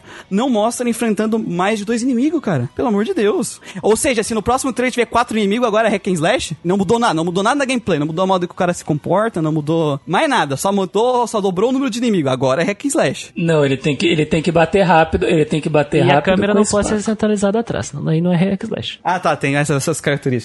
É, e a defesa não pode ser estranha. Ou seja, ele tem uma definição muito específica, sabe? Tipo, uma lista. Nós não, te, não sabemos sobre isso, Sim. nós não somos especialistas sobre isso, Ah, e- só que infelizmente essa definição foi tão abstrata que não nos ajudou, porque É. nós continuamos sendo idiotas sobre esse assunto. Sabe, cara, tu quer dizer, vocês não poderiam chamar de hack and slash por causa, sabe, dá uma definição mais... Porque tu escreveu um e-mail de 12 páginas e essa, essa definição que precisava, tipo, de quatro parágrafos, não tem essa que realmente precisava, sabe? Porque tu é um especialista disso aqui. Nós eu não. Acredito, eu acredito que tu deve ter jogado, eu joguei 20 quando eu era mais novo, eu nem lembro, porque foi na época que eu tinha, tipo, um Playstation 2 em casa, que eu joguei bastante, sabe? Então, é, é muito o meu passado, é muita nostalgia de hack and slash, é isso, no meu caso.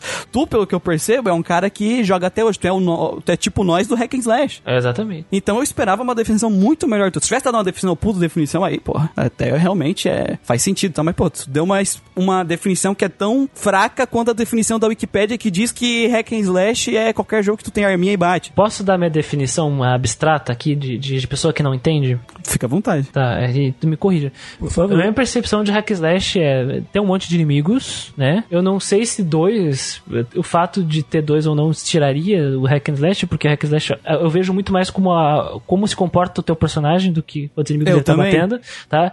E, e, e aí, igual o Beating Up, tem que ter combos, né?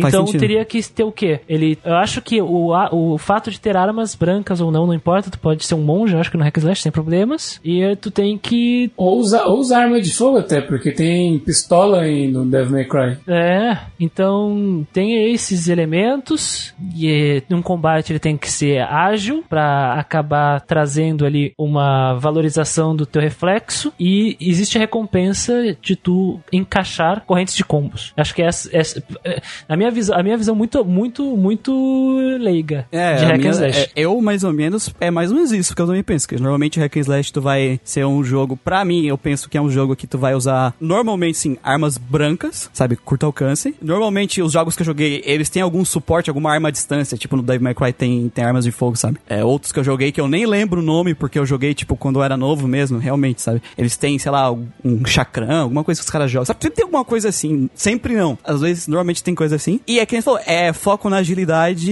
e fazer combo, sabe? Fazer combo, combo. Só que é o negócio da, do, do foco na coordenação motora mesmo, sabe? De fazer os combos. Pelo É. menos é a minha visão, mas que eu falei, eu não sou especialista disso. Eu jogava muito hack and slash quando eu era muito novo, e muito hack and slash é tipo, joguei uns 20, eu acho que nem chegou a ser 20, eu acho que foi uns 15 no máximo, sabe? Por favor, se, então se eles realmente forem hack and slash, porque dependendo da definição do Querem Paz, os jogos que eu joguei nem eram, sabe? Mas as pessoas diziam que era, entendeu? Ou querem. Daí, no meu ponto de vista, eu acho que a câmera não tem nada a dizer com como o personagem funciona, tá? Então, isso. aí É, é a mesma coisa que a gente na tivesse que concepção RPG leiga- só se tiver câmera fixa, sabe? Survival Horror só é o Survival Horror se tiver câmera fixa, porque o Resident Evil tinha câmera fixa. Na minha concepção leiga, então eu adoraria que houvesse uma explicação, talvez um e-mail sobre isso. Tá, agora, agora eu, eu, eu vou continuar e-mail, tá? Eu acho que essa parte aqui é bem polêmica também e eu, quero, e eu quero dar minha opinião e aí depois eu vou abrir pra vocês, tá? Porque eu tenho uma opinião muito forte sobre isso. Outra coisa foi o fato de ter saído uma demo do jogo, supostamente era pra ter sido junto ah, do dia da conferência. Então acho que vocês estavam em dúvida sobre o gameplay em si e tinha material dele pra conferir, pelo menos tirassem essas dúvidas antes de serem Mobrais, né? Plural de Mobral. Pela demo fica bem claro as influências de Nioh no estilo do mesmo. Eu, pra mim, isso não me diz nada porque eu não joguei Nioh, não sei. Então, mas sobre esse negócio aqui da demo. É curioso que de todos os, sei lá, dezenas de jogos que nós falamos, na, sobre, que foram mostrados na E3, tinha um monte com demo também. E nós não jogamos nenhum dessas demos. E ele só falou dessa aqui. então, ah, eu acho que ficou bem claro que nós não jogamos nenhuma das demos, porque só vimos todos os trailers e somente isso. E ficamos de jogar essas demos eventualmente, né? Mas devido às, às- às questões que o Muriel comentou lá no Questflow 14, isso não aconteceu. É, e só isso.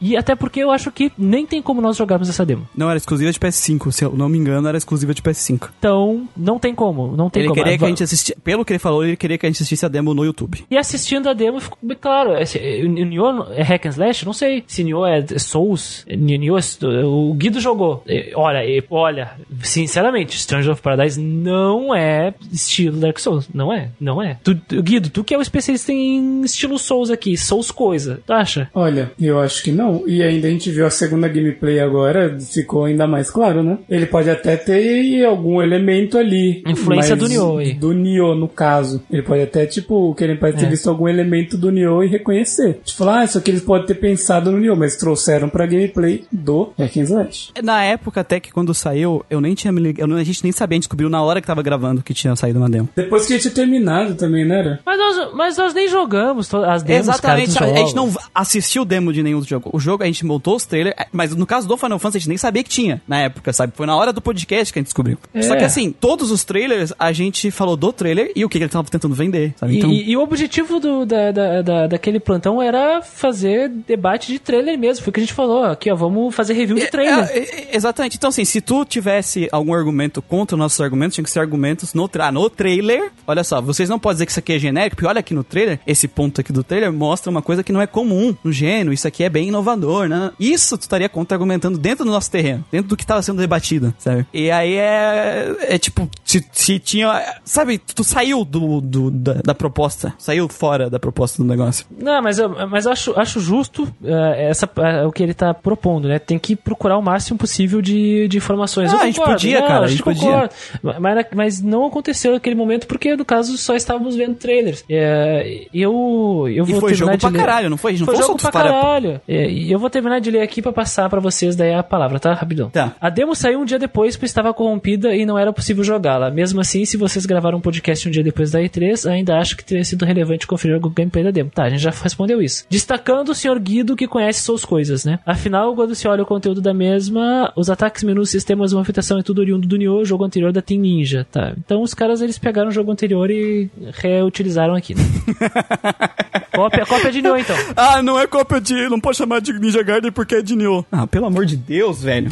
É de Nioh. Ah, as finalizações temáticas também não são novidades, sendo bem presentes em Nioh 2, como vocês puderem observar no vídeo. Ele mandou um vídeo. Tá, mas aí nem é questão de que a gente disse que era novidade ou não. Tá, né? mas no final, ô Kevin Paz, tu tá concordando ou tu tá discordando da gente? É difícil. Porque a gente até há um pouco fala, não, não pode, não pode dizer esse jogo genérico. Aí tu tá dizendo, não, eles copiaram isso daqui, eles pegaram isso daqui. É basicamente o Nioh de novo. E Porra, essas velho. cinemáticas de finalização a gente não falou que é novidade mesmo, porque eu até comentei que eu lembro de dele, daquele, deles aquela movimentação de quebrar o cristal lá igual de God of War. De novo, Karen, tu só tava, só mandou, tu praticamente tava querendo tentar discordar de cada afirmação, cara. E se o próprio episódio do podcast iria ao ar duas semanas depois, custava ter olhado 5 segundos do gameplay da demo pra tirar as dúvidas e ver que sim é um combate mais Souls Nioh e não acabar passando desinformação. Ó, eu não sei que desinformação é essa. Que não é hack and slash. que não é hack and slash, porque é, né? Ah, entendo a pressa de sites para fazer cobertura enquanto algo está rolando, então muitas informações equivocadas acabam sendo passadas e corrigidas em postagens futuras, tipo sites medianos que colocaram um jogo de ação de temática medieval com inspiração em Berserk chamado Solstice como Action RPG Souls-like, sendo que em uma entrevista e no próprio site dos criadores eles contradisseram ambas essas informações. Ah, ok, um, um bom exemplo, é um bom exemplo, mas eu não sei o que dizer sobre aqui porque não, não tenho o que dizer. Olha, é porque assim, ele tá falando que não é hack and slash porque ele tem uma definição de hack and slash. E ele tá falando que não é, não bate com a definição dele. Mas que nem eu já falei. Não, mas com base, mas, mas com base no último trailer, cara, aquilo é hack and slash, cara. Não, ok, mas pra ele pode não ser, entendeu, Christian? Ah, entendi. Porque Tá, assim, ah, não, é, é- a gameplay lembra Nioh, então é Souls-like. É isso que ele tá falando aqui. Ah, Por é isso isso que, que, ele tá é dizendo. sensato. Tu tá entendendo, Christian? é isso que ele tá agora falando sim aqui. ficou mais claro. Só que dependendo da definição de hack and slash que a pessoa usa, Dark Souls e Nioh são hack and slash. Tá, mas Dark Souls não é hack and slash, cara. Não, eu não tô dizendo Mas que você é, enfrenta, você enfrenta vários inimigos, a câmera não tá, a câmera não tá nas costas do personagem, a defesa pode ser estranha. e, você, dependendo da arma que você usar, seus movimentos são rápidos. Tá, é, tá entendendo? Então, assim, ele, a gente não sabe qual é a definição dele. Só que, assim, várias definições de hack and slash que as pessoas dão, porque, que nem eu falei, é um gênero complexo, as pessoas vão colocar como hack and slash. Eu não acho que Dark Souls é hack and slash. Na minha concepção do que eu e o Christian falamos aqui, pra mim não é, sabe? Porque Eu é muito cadenciado. Eu tenho a impressão de o hack and slash ser um negócio muito mais rápido. É, combate cadenciado não tem É. como ser hack and slash, cara. Dan- uma dança no lugar do combate que é o Dark Hack, Souls. hack tem and Slash não pode ter barra de estaminas, talvez? Não, acho, acho, acho que até te- tem, tem, tem hack and slash que tem sim, desculpa. Mas não pode ser um, fator tão limitador pra combos assim, né? Só que, cara, pra mim, o que foi mostrado no trailer, nesses dois trailers, não tem nada de cadenciado esse combate aqui. E será que tem combo? Eu acho que tem combo nesse State of Paradise pelo que mostrou no último trailer, Ué, né? no último trailer o cara deu 72 socos na cara do bicho, velho. Ele não era Pois na é. cutscene. Assim, é que vai depender do que querem é hack and slash, entendeu? Só que ele não conseguiu explicar. Ele fala que não só a demo de Stranger of Paradise inclui várias mecânicas e techs de movimentação e cancelamento de ataques bem próximas de Nioh, tá? Isso aqui tá repetindo o que disse antes.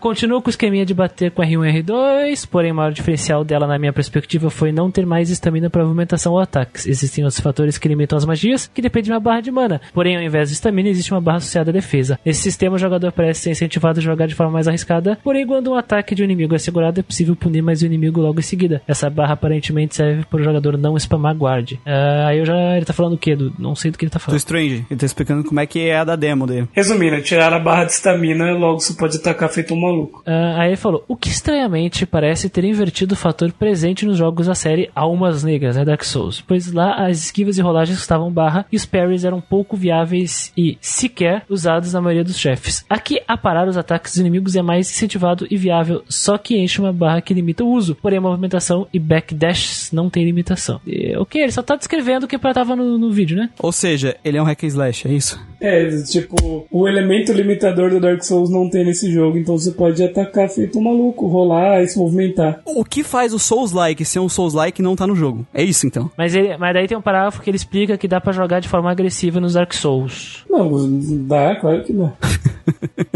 E, e- e- e- então esse, esse parágrafo assim, ah, dá pra jogar de forma agressiva no Dark Souls, então logo é possível que o Stranger of Paradise não seja hack slash, seja Souls Ser like, mais sabe? agressivo também não parece algo totalmente averso outros. Mas daí o cara tá jogando dentro da limitação, mesmo assim. É, ele tá dizendo aqui, ó, ser mais agressivo também não parece algo totalmente averso aos jogos da From Software. Existem jogadores que jogam de uma forma mais agressiva e intensa em jogos como Dark Souls 3 e toda a mecânica do Bloodborne de recuperar vida por continuar batendo. É um incentivo, claro, de um sistema de combate que é desprovido de um sistema de escudo igual Demons ou Dark Souls 1, 2. E, é, não sei, não joguei essas coisas aí. Cara, depende do, do- da build que o cara fez e de como ele tá jogando. Não tem nada a ver. É evidente também. Ah, essencialmente se- se- essa parte aqui ele tá defendendo que Stranger of Paradise é Souls-like, é isso? Isso. Ah, entendi agora. É isso. Entendi. É evidente também que no sistema de gameplay do Stranger of Paradise que encontros com múltiplos inimigos não são ideais e geralmente devem ser evitáveis, assim como lutar com vários inimigos em Dark Souls, tá? Então ele, ah, ele quer, ele quer provar que esse jogo não é um hack and slash, e sim um Souls-like. Ah, por isso que ele tava comparando com o Nioh, que é um Souls-like. Isso. Ah, E é por isso que você é sensato, entendeu? Ah, entendi. Só que tu não concorda com isso.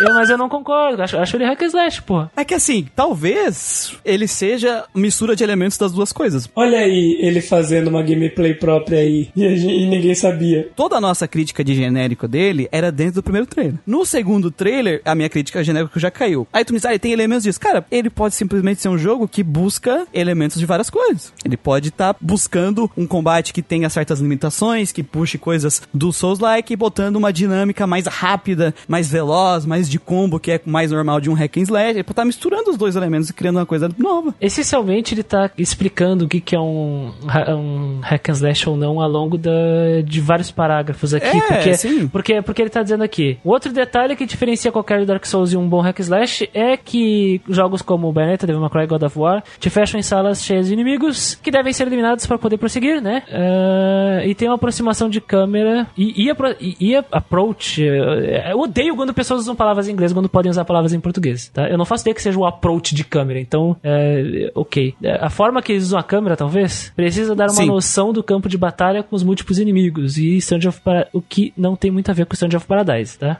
Eu- gente, usem palavras de português quando elas existem. Não usem termos em inglês no meio de palavras em português. Isso é terrível. É, nesse ponto, assim, não tinha como a gente saber isso pelo trailer, de novo. É verdade. Que, é- que no caso é uma informação que a gente tá trazendo. E que realmente, assim, de cabeça dos jogos que eu joguei, é bem comum. Sim, eu não. Na verdade, eu, do- dos hack and slash que eu tô lembrando de cabeça aqui, que eu puxando a memória aqui, eu não lembro de nenhum que não tinha isso, realmente. Tipo, de tu tá numa sala cheia de inimigo e que pra te progredir tu tem que matar todos eles, sabe? Sim, é, os que eu joguei também eram mais ou menos assim. É, tipo Kingdom Hearts. Ah, tem, tem outro parágrafo aqui que eu acho que é desnecessário, porque ele diz que no, no, no jogo do, do Souls, os inimigos geralmente são humanoides e no Strange of Paradise, de acordo com a demo, tem bichos. Então isso é uma diferença. Não, cara. O que eu acho, o que eu acho que eu acho essa comparação meio hum, perdida assim. E tem inimigos pequenos e ele e aí sim, ele- os inimigos pequenos podem indicar tanto uma ideia de querer ainda ter uma semelhança com os Final Fantasies da série principal, como podem indicar que parte da visão do diretor do jogo seja dar uma certa evolução gradativa ao jogador ah, e de introdução das mecânicas, onde supostamente os inimigos não iriam punir tanto o jogador logo de cara. Apenas uma suposição. Também não acredito que isso faria o jogo deixar de ser Souls-like. Que não tem, acho que não tem nada a ver uma coisa com a outra. Na, verdade, na, verdade, na verdade, ele apresentou uma coisa e mostrou uma coisa que o Stranger of Paradise é ao contrário, mas depois ele diz, ah, eu acho que isso não influencia. O É que assim, não- ó, o Keren tá defendendo que não é hack and slash pela demo, né? Que ele viu na época. Então, tu não tinha motivo nenhum pra ficar puto porque a gente achou que era hack and slash pelo trailer. Porque nada disso que tu tá falando dá pra perceber pelo trailer, sabe? Tipo, É verdade. tirando a câmera das costas do cara que eu não sabia que isso era uma definição pra hack and slash. É verdade, é verdade. Sabe? E a gente tá num podcast de RPG, então é ok a gente não saber. Então, tu- esse teu primeiro parágrafo, esse parágrafo aqui, ele podia ser o e-mail todo, basicamente. Porque tu tá agregando informação aqui. Porque, que nem eu falei, agora que saiu o segundo trailer, eu já tenho outra visão. Só que o segundo trailer também tem cara de hack and slash total. É verdade. Então a demo dá uma ap- aparência diferente ali na, na, na gameplay, mas eles estão. Cara, tu vai ter que aceitar que nos trailers eles estão tentando vender um negócio como um negócio mais dinâmico, combeiro que existe, velho. É verdade. E que eles estão tentando vender como um negócio combeiro. E na minha percepção do- de tudo que eu vi de, de, de Dark, de Souls-like, de todos que eu vi, combeiro não é uma coisa muito comum, não é uma coisa muito vinculada com com, que eu- Souls. com Souls que eu, os Dark Souls que eu joguei, um pouquinho de Demon Souls que eu joguei também aqui no PS3. O Gustavo, que é especialista, ele pode falar mais que ele, sim, é especialista. Eu não, pra mim não falar merda Não aqui. tem, não tem tanto combo assim, eu diria que nem é no Hack and Slash. Os combos eles são mais de você pegar uma, uma um moveset diferente de uma outra arma, sabe? E você aprender a usar é, o ataque forte e fraco dela de algum jeito que pra certo inimigo vai ser melhor de lutar, sabe? É umas coisas assim, é, é outro tipo de, de mentalidade de se pensar em relação aos combos de Hack and Slash. É, não, eu falo combo, tipo, combo 40 hit, tá Não, ligado? não, isso não, não tem. É, é, tipo, o que, eu, o que eu assisti já é tipo três hits e, e é isso, sabe? No, no limite das coisas. Normal, eu não sei se uns caras viciados que jogam no, no, no- Até com as armas de, que gastam um pouco estamina também não vai chegar nisso. Vai ser tipo, sei lá, 7 hits. Mas porque elas batem rapidinho, né? É, porque elas batem rapidinho e tira pouca vida. Assim, cara, é, é porque, quem tu falou, talvez olhando a demo, né, ele, ele tem esses elementos, mas pelo trailer que foi o que a gente tava avaliando lá, não dava pra perceber nada disso. 85 e 15, ele diz aqui: jogue Is 9, Kingdom Hearts 3 e qual- ou qualquer hack and slash bom que tu vai ver o dinamismo. Eu acho que ele tá se referindo a Timurel, que não sei, tava, não sei que se falou não sei, eu nunca joguei Kingdom Hearts. 3. KKKK. É, é só o 3 que é hack and slash. Que o Muriel fala que ele não jogou nenhum jogo de Hack and Slash que tivesse o dinamismo no Final Fantasy XV. Ah, ele entende. Cara, ele não consegue entender. Ele não consegue entender. Não consegue, né, Moisés? Não consegue. Cara, tu não consegue entender. Eu estou falando do dinamismo, da dinâmica, a forma que funciona. Eu, eu não sei porque eu não jogo esses jogos ruins aí que vocês não, jogam. Christian, o que eu tô dizendo, o que eu tô querendo dizer, não tô dizendo- é que ele entendeu que eu tô falando que Final Fantasy XV é mais dinâmico que os outros jogos. Eu estou falando, querendo dizer que eu nunca vi o dinamismo, a forma que se joga Final Fantasy XV, em jogar em Hack and Slash. Tanto que o Final Fantasy XV tem um dinamismo diferente de Hack and Slash. E aí você vai falar logo depois sobre Final Fantasy VII Remake, vamos ver aqui. Você falou, e o Final Fantasy VII Remake ele tem um estilo um pouco mais hack and slash, mas a questão da ATB, aí você explica sobre a ATB junto, mas... Aí o Karen Paz diz, Muriel, o que Final Fantasy VII Remake tem a ver com hack and slash? Me desculpa, mas já acho o combate dele incômodo. Agora, se fosse pra comparar com qualquer RPG com combate hack and slash mesmo, Final Fantasy VII Remake seria trucidado. Ah, eu não joguei Final Fantasy VII Remake, mas... Tu jogou sim, a demo. Eu joguei a demo, mas a demo tava com a gameplay encapada, né? Sim. Eu não joguei o jogo, mas assim, se, eu- que- se aquilo não é hack and slash, é o quê? Não, não, em primeiro lugar, eu nem afirmei que era hack and slash. Mas eu não sei, eu não sei. Eu tô não afirmei, o Guido pode, acabou de escutar e acabou de falar. Eu não afirmei que era hack and slash. Eu falei que é um pouco mais hack É. and slash. Em comparação ao quê? Ao 15. Exato, que é o que ele tinha acabado de falar. KKK!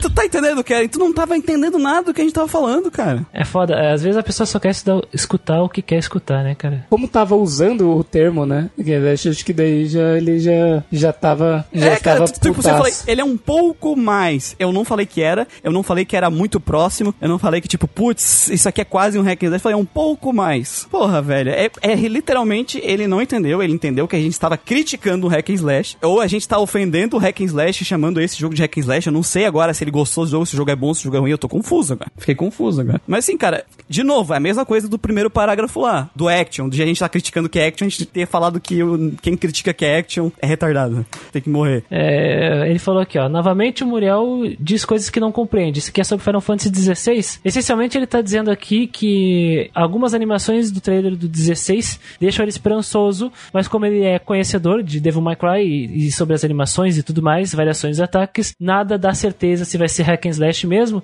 e ele fica meio bolado como o Muriel pode ter certeza de que o combate não vai ser único e interessante, né? E sem personalidade, porque ele, deixou, ele falou isso, né? E aí ele deixa engraçado como o sistema de bater inimigos pode ter personalidade, entre aspas.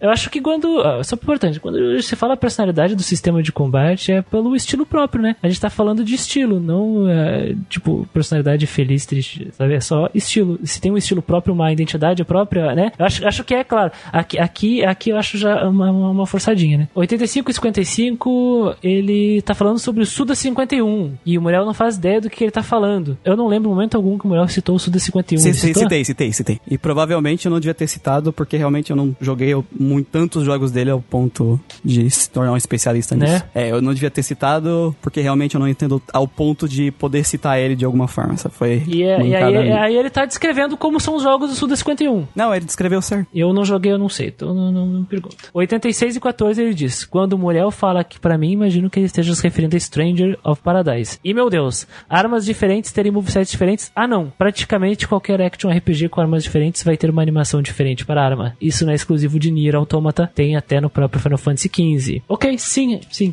E a gente concorda. Um paralelo ali, tipo, só, Eu só uma só falei, referência. tipo, nesse, isso aqui tem nesse jogo, Movesets, só que isso não é nada demais, porque até o, o Nier tem. Foi isso que eu falei. Sim. E ele tá concordando comigo, me criticando.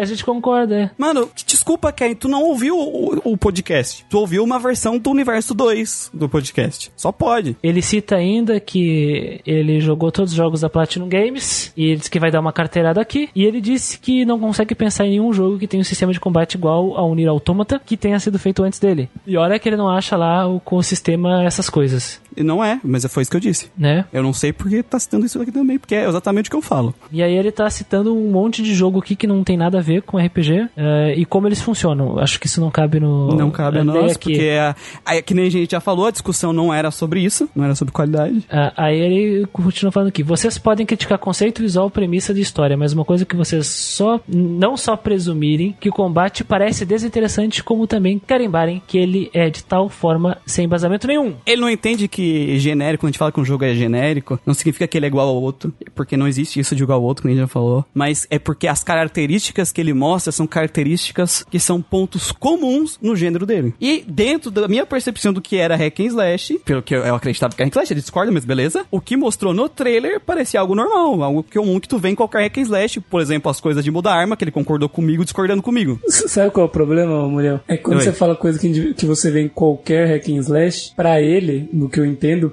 ele vê muita diferença entre os, esses todos os jogos que ele jogou, sabe? Então, pra ele não existe o, o, o hack and slash padrão, sabe? O Ah, comum, não, porque sim, é todos que- são muito únicos, então não existe a coisa que você vê em qualquer hack and slash, não, porque o que ele vê em um, ele não vê em outro. Pelo menos é isso É, que, é que ele não, entende, ele não entende o conceito, ele não tá entendendo o que eu quero dizer com isso, entendeu, Gustavo? Essa Sim, que é a questão. E ele bate na mesma tecla do que a gente falou. E é bem engraçado o que ele escreveu, né? Abre aspas. Queria que clones de hoje em dia fossem tão diferentes quanto Parasite Eve é de Resident Evil. Fecha aspas. Sei que o Muriel falou, aparentemente. Aí, aí ele diz: Fico imaginando o Muriel pai nos anos 90 falando que, pelo trailer, o Parasite Eve é igual a qualquer survival horror e que é só uma cópia de Resident Evil. E que a Square deveria voltar a fazer conceitos próprios. Tudo bem você julgar algo em comparação ao que existe, mas principalmente Final Fantasy VI não tem absolutamente nada para carimbar. E fazer afirmações tão pomposas e convencidas que o jogo é igual a outro que já existe. É um Final Fantasy que é um Devil May Cry. Fecha aspas. Foi eu que disse isso, tá? É, eu imagino muito o Muriel de pochete, ele sendo pai nos anos 90. E aí eu acho engraçado porque o Guido levantou, né, que ele vê tudo tão diferente e ele cita os jogos que não tem nada a ver com hack and slash e RPG, que são jogos de luta, né? Ele diz: "Jogos do mesmo estilo como Guilty Gear, Blaze Blue, Persona 4 Arena e Arcana Height existem tantas, mas tantas diferenças e mudanças". É, Ele tá olhando para esses jogos que são essencialmente o mesmo estilo, jogos de luta, ah, né, esses que ele citou, mas para ele não são parecidos, eles são tão diferentes. É, só que eu vou, eu vou, eu vou levantar aqui, eu vou, vou- acho que eu vou fechar. Eu vou bater o martelo aqui nesse assunto, e não sei se, se vocês concordarem comigo, dizem sim, se vocês não. Que é o seguinte,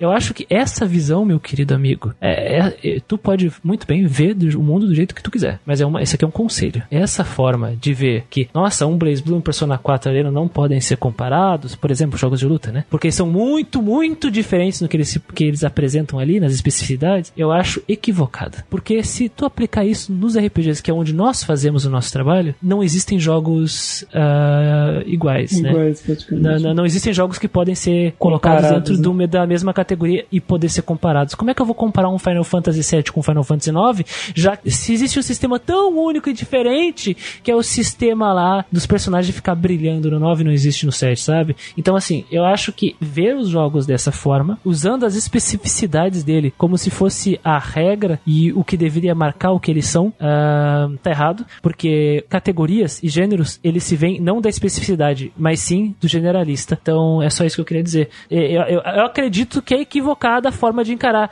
E é tão equivocada, tão equivocada, que tu tá repetindo a mesma coisa nesse feedback inteiro, sabe? Infelizmente, porque ah, nós estamos explicando que não era bem aquilo que a gente disse, né? Sobre o hack and slash ou sobre... E tu trazer isso pra dentro da RPG, que é onde a gente faz o nosso podcast, fica muito bizarro, né? Como é que a gente vai comparar, então, um Pokémon com um Dragon Quest? Como é que a gente vai comparar o Shin Megami Tensei com um Persona? Eles são tão diferentes que é impossível comparar? Não, eles são RPGs que tem o, o geral, que abraça eles, que é o RPG, os números, as fichas, a progressão, eles existem. E como eles trabalham as, as especificidades, que é o que torna eles interessantes. E a gente só tá repetindo a mesma coisa o tempo todo aqui, cara. É que, que é gênero, a gente divide as coisas de gênero pra, porque elas têm coisas parecidas, que elas têm características que, que servem pra aquela caixa. Exatamente.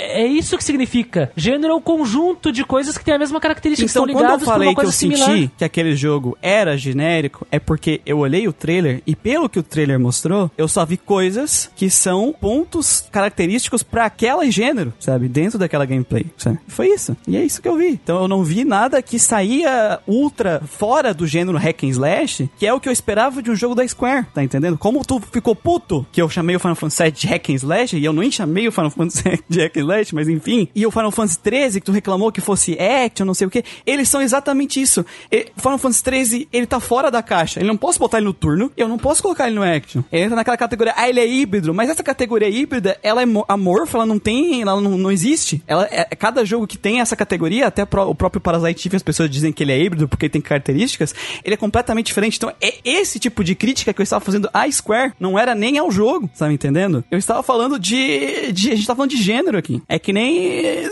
é, essa palavra gênero no corpo humano botou gênero pra gente porque existem características que normalmente são compartilhadas por esse gênero. Características comuns para aquele gênero, sabe? Então eu vi características muito comuns para o hack slash na minha percepção. E quando eu jogo um jogo da Square, eu, pelo menos dos jogos que eu vi, eu olhava pra eles e eu eles transpassavam essa caixa do gênero, tá me entendendo? O Final Fantasy VII Remake, ele vem com o negócio da ATB, que, putz, é um negócio de pausa, não é um negócio que ele inventa, inovador, ninguém nunca fez, mas ele sai um pouco da caixa, sabe? Eu não posso botar ele no hack and slash direto, ah, ele é um hack and slash puro, sabe? Tu tá entendendo? E, enfim, se tu quer chamar ele de hack and slash, Dark Souls, Souls-like, Cópia de Dark Souls, kkk. é, independente se tu quiser, porque tu tá chamando ele de cópia de Nioh. Tu reclamou da gente falar, ah, ele é não sei o que, tá falando, não, isso aqui é de Nioh, isso aqui é de Nioh, isso aqui é de Nioh. Tu tá chamando de cópia de Nioh, cara. Não é bem cópia, ele tem coisas tão únicas que tornam ele diferente. Então, tu, tu se contradiz o e-mail inteiro pra poder. É, é, é, poder para poder discordar de qualquer coisa que a gente fale no podcast, cara. Ma- Mas aí que tá, Mario. Ele acredita que é tão único que, mais que tenha coisas do Nioh, ele não é o Nioh, entendeu? É, Que nem o Guido falou, que nem o Guido falou. É, então, tipo, cara, desculpa, gênero ele existe por um motivo e tu acaba concordando comigo, cara. Eles, os, o, por exemplo, Final Fantasy 13 pra mim é completamente fora da caixa, é uma merda, mas é fora da caixa. Mas isso não significa qualidade. Provavelmente o Strange Paradise vai ser 100 vezes melhor que Final Fantasy 13 em questão de gameplay. Na, na verdade, a gente concorda com quase tudo que ele falou, né, cara? É, exatamente. Eu não acho que a gameplay desse jogo vai ser ruim mais. Na verdade, na época, no podcast eu falei, eu até acho que esse jogo vai ser divertido. Sim. Eu falei isso justamente pra pessoa entender que eles não, naquele momento eu não estava criticando o jogo em si, e sim a visão. Não porque essa visão de fazer jogo cópia é errado, mas porque eu é, as experiências que eu tive com a Jogo Square nos anos inspirado por. Tem que falar é, assim pra não. ne- nesses anos jogando jogos da Square que eu joguei, pelo menos os que eu joguei, não sei, é, a Square fez bilhões de jogos, eu não joguei tudo. Eu não senti essa vibe, tá entendendo? No 97.6 ele tá criticando a gente, dizendo que Dark Souls e o gênero dele tem alguns jogos que tem animações rápidas e pra nós, De finalização, meros né? leigos, é, meros leigos acharíamos que isso é hack and slash. E como nós não jogamos esses jogos, principalmente Nioh, ele citou aqui, isso que você ainda nem deve ter jogado Nioh, é, não joguei, ah, inclui alguns combos e cancels, é de fato. Pra mim, não sei, eu não entendo essas coisas. Ou seja, cara, a reclamação dele inteira é: esse não é um hack and slash genérico, é um Souls-like genérico. É, ele falou, é, o ponto dele é que ele acha que a Arbórea vai ser Souls-like, mas é, não sabe porque o jogo não saiu ainda, e não tem review, não tem nada, e só vai poder saber quando sair, no fim. Ah, mas se eu não me engano, o Arbórea na Steam ou no site da desenvolvedora tá escrito Souls-like, cara. Eu acho que a gente comenta isso no, no podcast da E3. Tenho impressão disso. É que pelo que eu entendi, é, é, que, é que eu não fui reouvir esse daí não. Mas é que, pelo que eu entendi, a, gente comentou, alguém comentou que acho que não é Souls-like porque tá tendo umas finalizações, um negócio meio rápido aí, umas, umas coisas exageradas. E daí ele É, eu comentou não sei porque que. eu não joguei Daí também. ele citou que dois jogos ali tinham. Se tivessem jogado, eu teria visto, teriam considerado que aquilo não é, então seria um Hexlay, sei lá. É, mas eu não joguei, então eu não sei, tá? Então é isso. E 106 e 30 ele disse, a empresa Pocket Trap, que fez Nishin Clash of Carrots, é uma empresa brasileira, inclusive já troquei uns e-mails com os desenvolvedores. Ah, legal. Ah, a gente só não comentou que ela era brasileira no podcast, mas eu citei Nishin Clash of Carrots. E aí ele diz, acho que vou cortar o e-mail por aqui. Foi bom ter cortado o e-mail por aqui. porque foi Foi excelente. é, é, a, a minha dica, sim, ô, ô Karen Paz, continue mandando e-mails, mas sessione esses e-mails em categorias menores e assuntos específicos, senão... É, e, e se é, foque no assunto e não em, em tentar discordar com cada. Tipo assim, ah, essa frase aqui tá errada por causa disso. Não, pega o,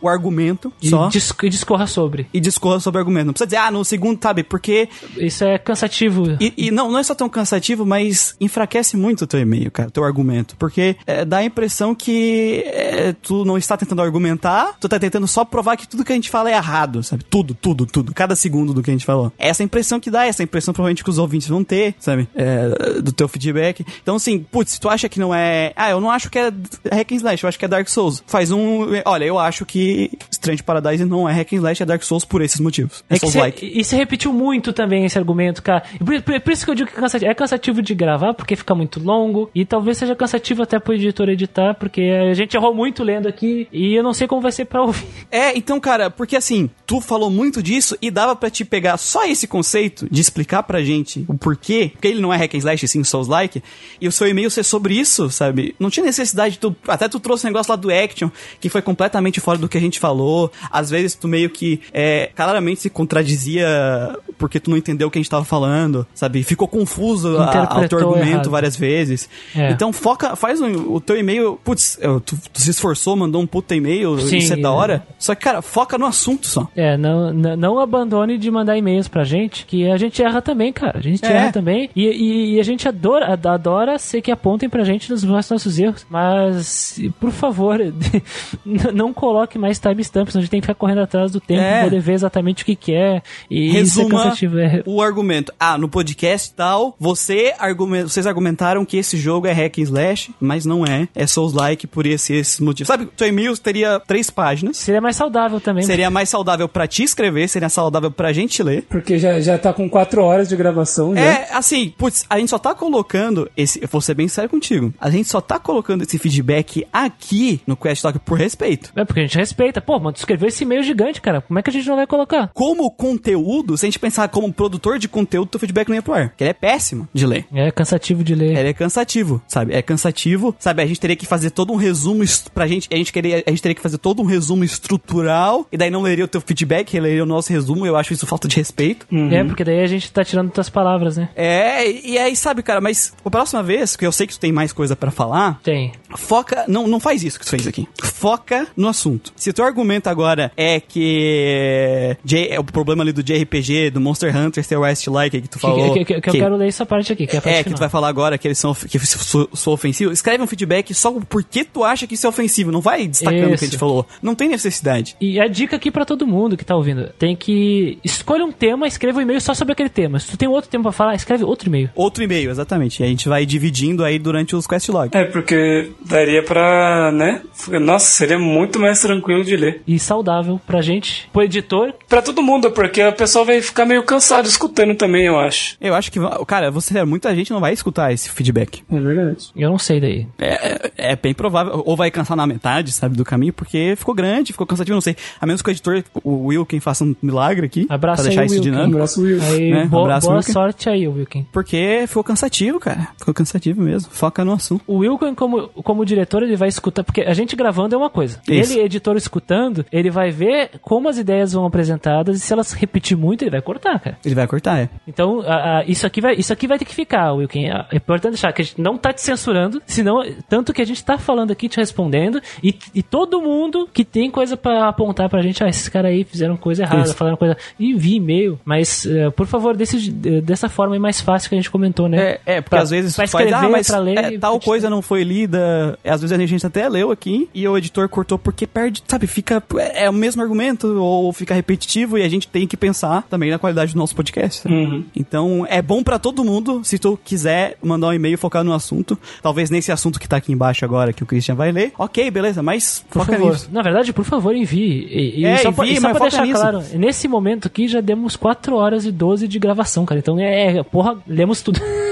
e sabemos tudo que tu falou, então isso é importante. É, quando a gente, quando a gente começou a gravar, tava, tinha sol lá fora e agora já tá de noite. Tá, eu vou ler aqui a reta final. Acho que vou cortar o e-mail por aqui e deixar pros próximos, porque eu acho que os comentários sobre JRPG e Monster Hunter ser Western Light foram estúpidos e quase ofensivos. Eu não sei que sobre isso a gente. A gente eu- alguém disse que Monster Hunter é Western Light? Acho que fui eu que disse isso. né? Acho que sim. Eu falo que o Monster Hunter, tanto o Rising quanto o outro que saiu, que eu não vou lembrar o nome agora, o, o, World? o World, não, Stories? Stories 2 é. Stories eu 2 é chamo, eu chamo, eu total, chamo velho. de Monster Hunter de japonês. Porém, eu nunca chamei o Monster Hunter World de Western. O Stories é JRPG demais, velho. Que isso? E, mas mesmo dizer que. É porque o Western Like, eu acho que eu comentei que o Monster Hunter, tipo assim, ele tem algumas características que me lembram um pouco mais WRPG, sabe? Foi isso que eu falei. Sim, mas o WRPG é feito de japonês, né? É, exatamente. É, Tipo assim, dizer que um jogo tem características do outro país não é ofensivo. Mas o, pelo que eu lembro, o Kenny Pass também não é muito indus- entusiasta do Dragon's Dogma e WRPG, sabe? Tá, tudo é que é feito no Japão é de RPG, é isso. Ele, ele, Ah, ele mas tem- isso, aí, ele- isso, isso- aí no, no podcast da ET já, já batemos o martelo, sabe? Não, mas, isso- mas ele tem, pelo que eu lembro, ele, tem, ele é dessas aí do, do JRPG ser feito no Japão. Mas se tem argumentos sobre isso e por que isso soa ofensivo, por favor, envie e-mail pra gente, a gente vai lê-lo e vamos discorrer sobre isso. Só que se chegar outro e-mail assim, a gente não vai ler. É Já cansativo, vou né? tocar a carta de verdade, tá? Se tu mandar outro e-mail desse, a gente não vai ler. Se tu quiser mandar 10 e-mail, a gente vai lendo conforme o tempo, tá? É. Mas foca no assunto e e-mail, sei lá, duas páginas, página. Pô, beleza. E não tem problema nenhum, a gente lê dois e-mails da mesma pessoa no mesmo No cachorro. mesmo podcast, exatamente. Mas do jeito que tá aqui, é, a gente, é, a gente lê, leu esse por respeito mesmo. Pô, a gente gosta do Querem Paz, sabe? Querem Paz é, É, não, hora. respeito, respeito total. A gente tá falando isso porque a gente quer ter uma experiência legal com, com o que tu traz, né? Da tua, da tua percepção. E também ser algo legal pros outros ouvintes ouvir, cara. Pô, Porque- e, e isso é diversidade, né, cara? Abrir o diálogo é o nosso objetivo aqui, cara. Exatamente. Conversar sobre o assunto, que aliás isso é super saudável pra uma comunidade. Ninguém é dono da verdade aqui, com exceção de, de mim, quando eu falo que o Stranger of Paradise é uma merda. Que nem, nem saiu, o jogo nem saiu, né?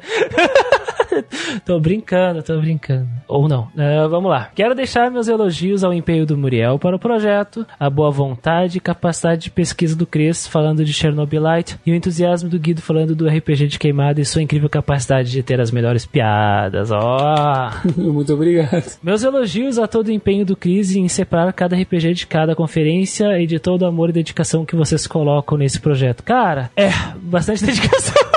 Bastante dedicação aí. É, Quatro horas de gravação, cara, isso é respeito. Nós temos respeito pelos nossos ouvintes. Tenho um respeito e admiração imensa por vocês, não é à toa que foi o primeiro projeto sobre reviews de jogos que apoiei na vida e tenho orgulho de ser o padrinho do Grinding Cash. Nós agradecemos do fundo do coração e sabemos que todas essas críticas não é porque tu odeia a gente Não, sim. ou algo assim, ah, ah, ou se é algum problema pessoal ou algo assim, é porque realmente ah, eu, eu me identifico muito com o Karen Paz às vezes, né? Quando se fala sobre as coisas, porque eu sou muito adepto de debater as coisas. E, e ele é muito assim também. Então, se uma coisa meio que tá torta em relação ao que como ele interpreta ou como ele analisa, ele vai, ele vai querer falar sobre isso. E, e eu entendo, compreendo que esse feedback não é um ataque nem nada assim. E espero que tu compreenda que todas as leituras que nós estamos tendo a partir da- desse teu feedback também não seja ah, alguma coisa pessoal, né? É só sobre o tema mesmo, né? Como tu tá apresentando aqui. É, a gente só te odeia mesmo. Caralho, Muriel.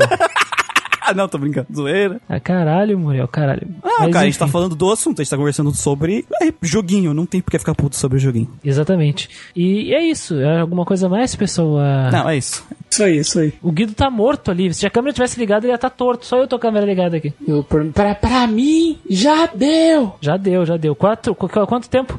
4 horas e 17, 4 horas e 18 de gravação. Acabou, né? Acabou, acabou. Por favor, não deixem de enviar mensagens para nós. Tiramos o atraso de feedbacks. Isso. E acabamos por aqui. Falou, até o próximo Um Quest grande Log. abraço e boa sorte aí. Sucesso, Wilken, porque tu vai precisar. O nosso editor. Falou! Boa sorte, Wilken!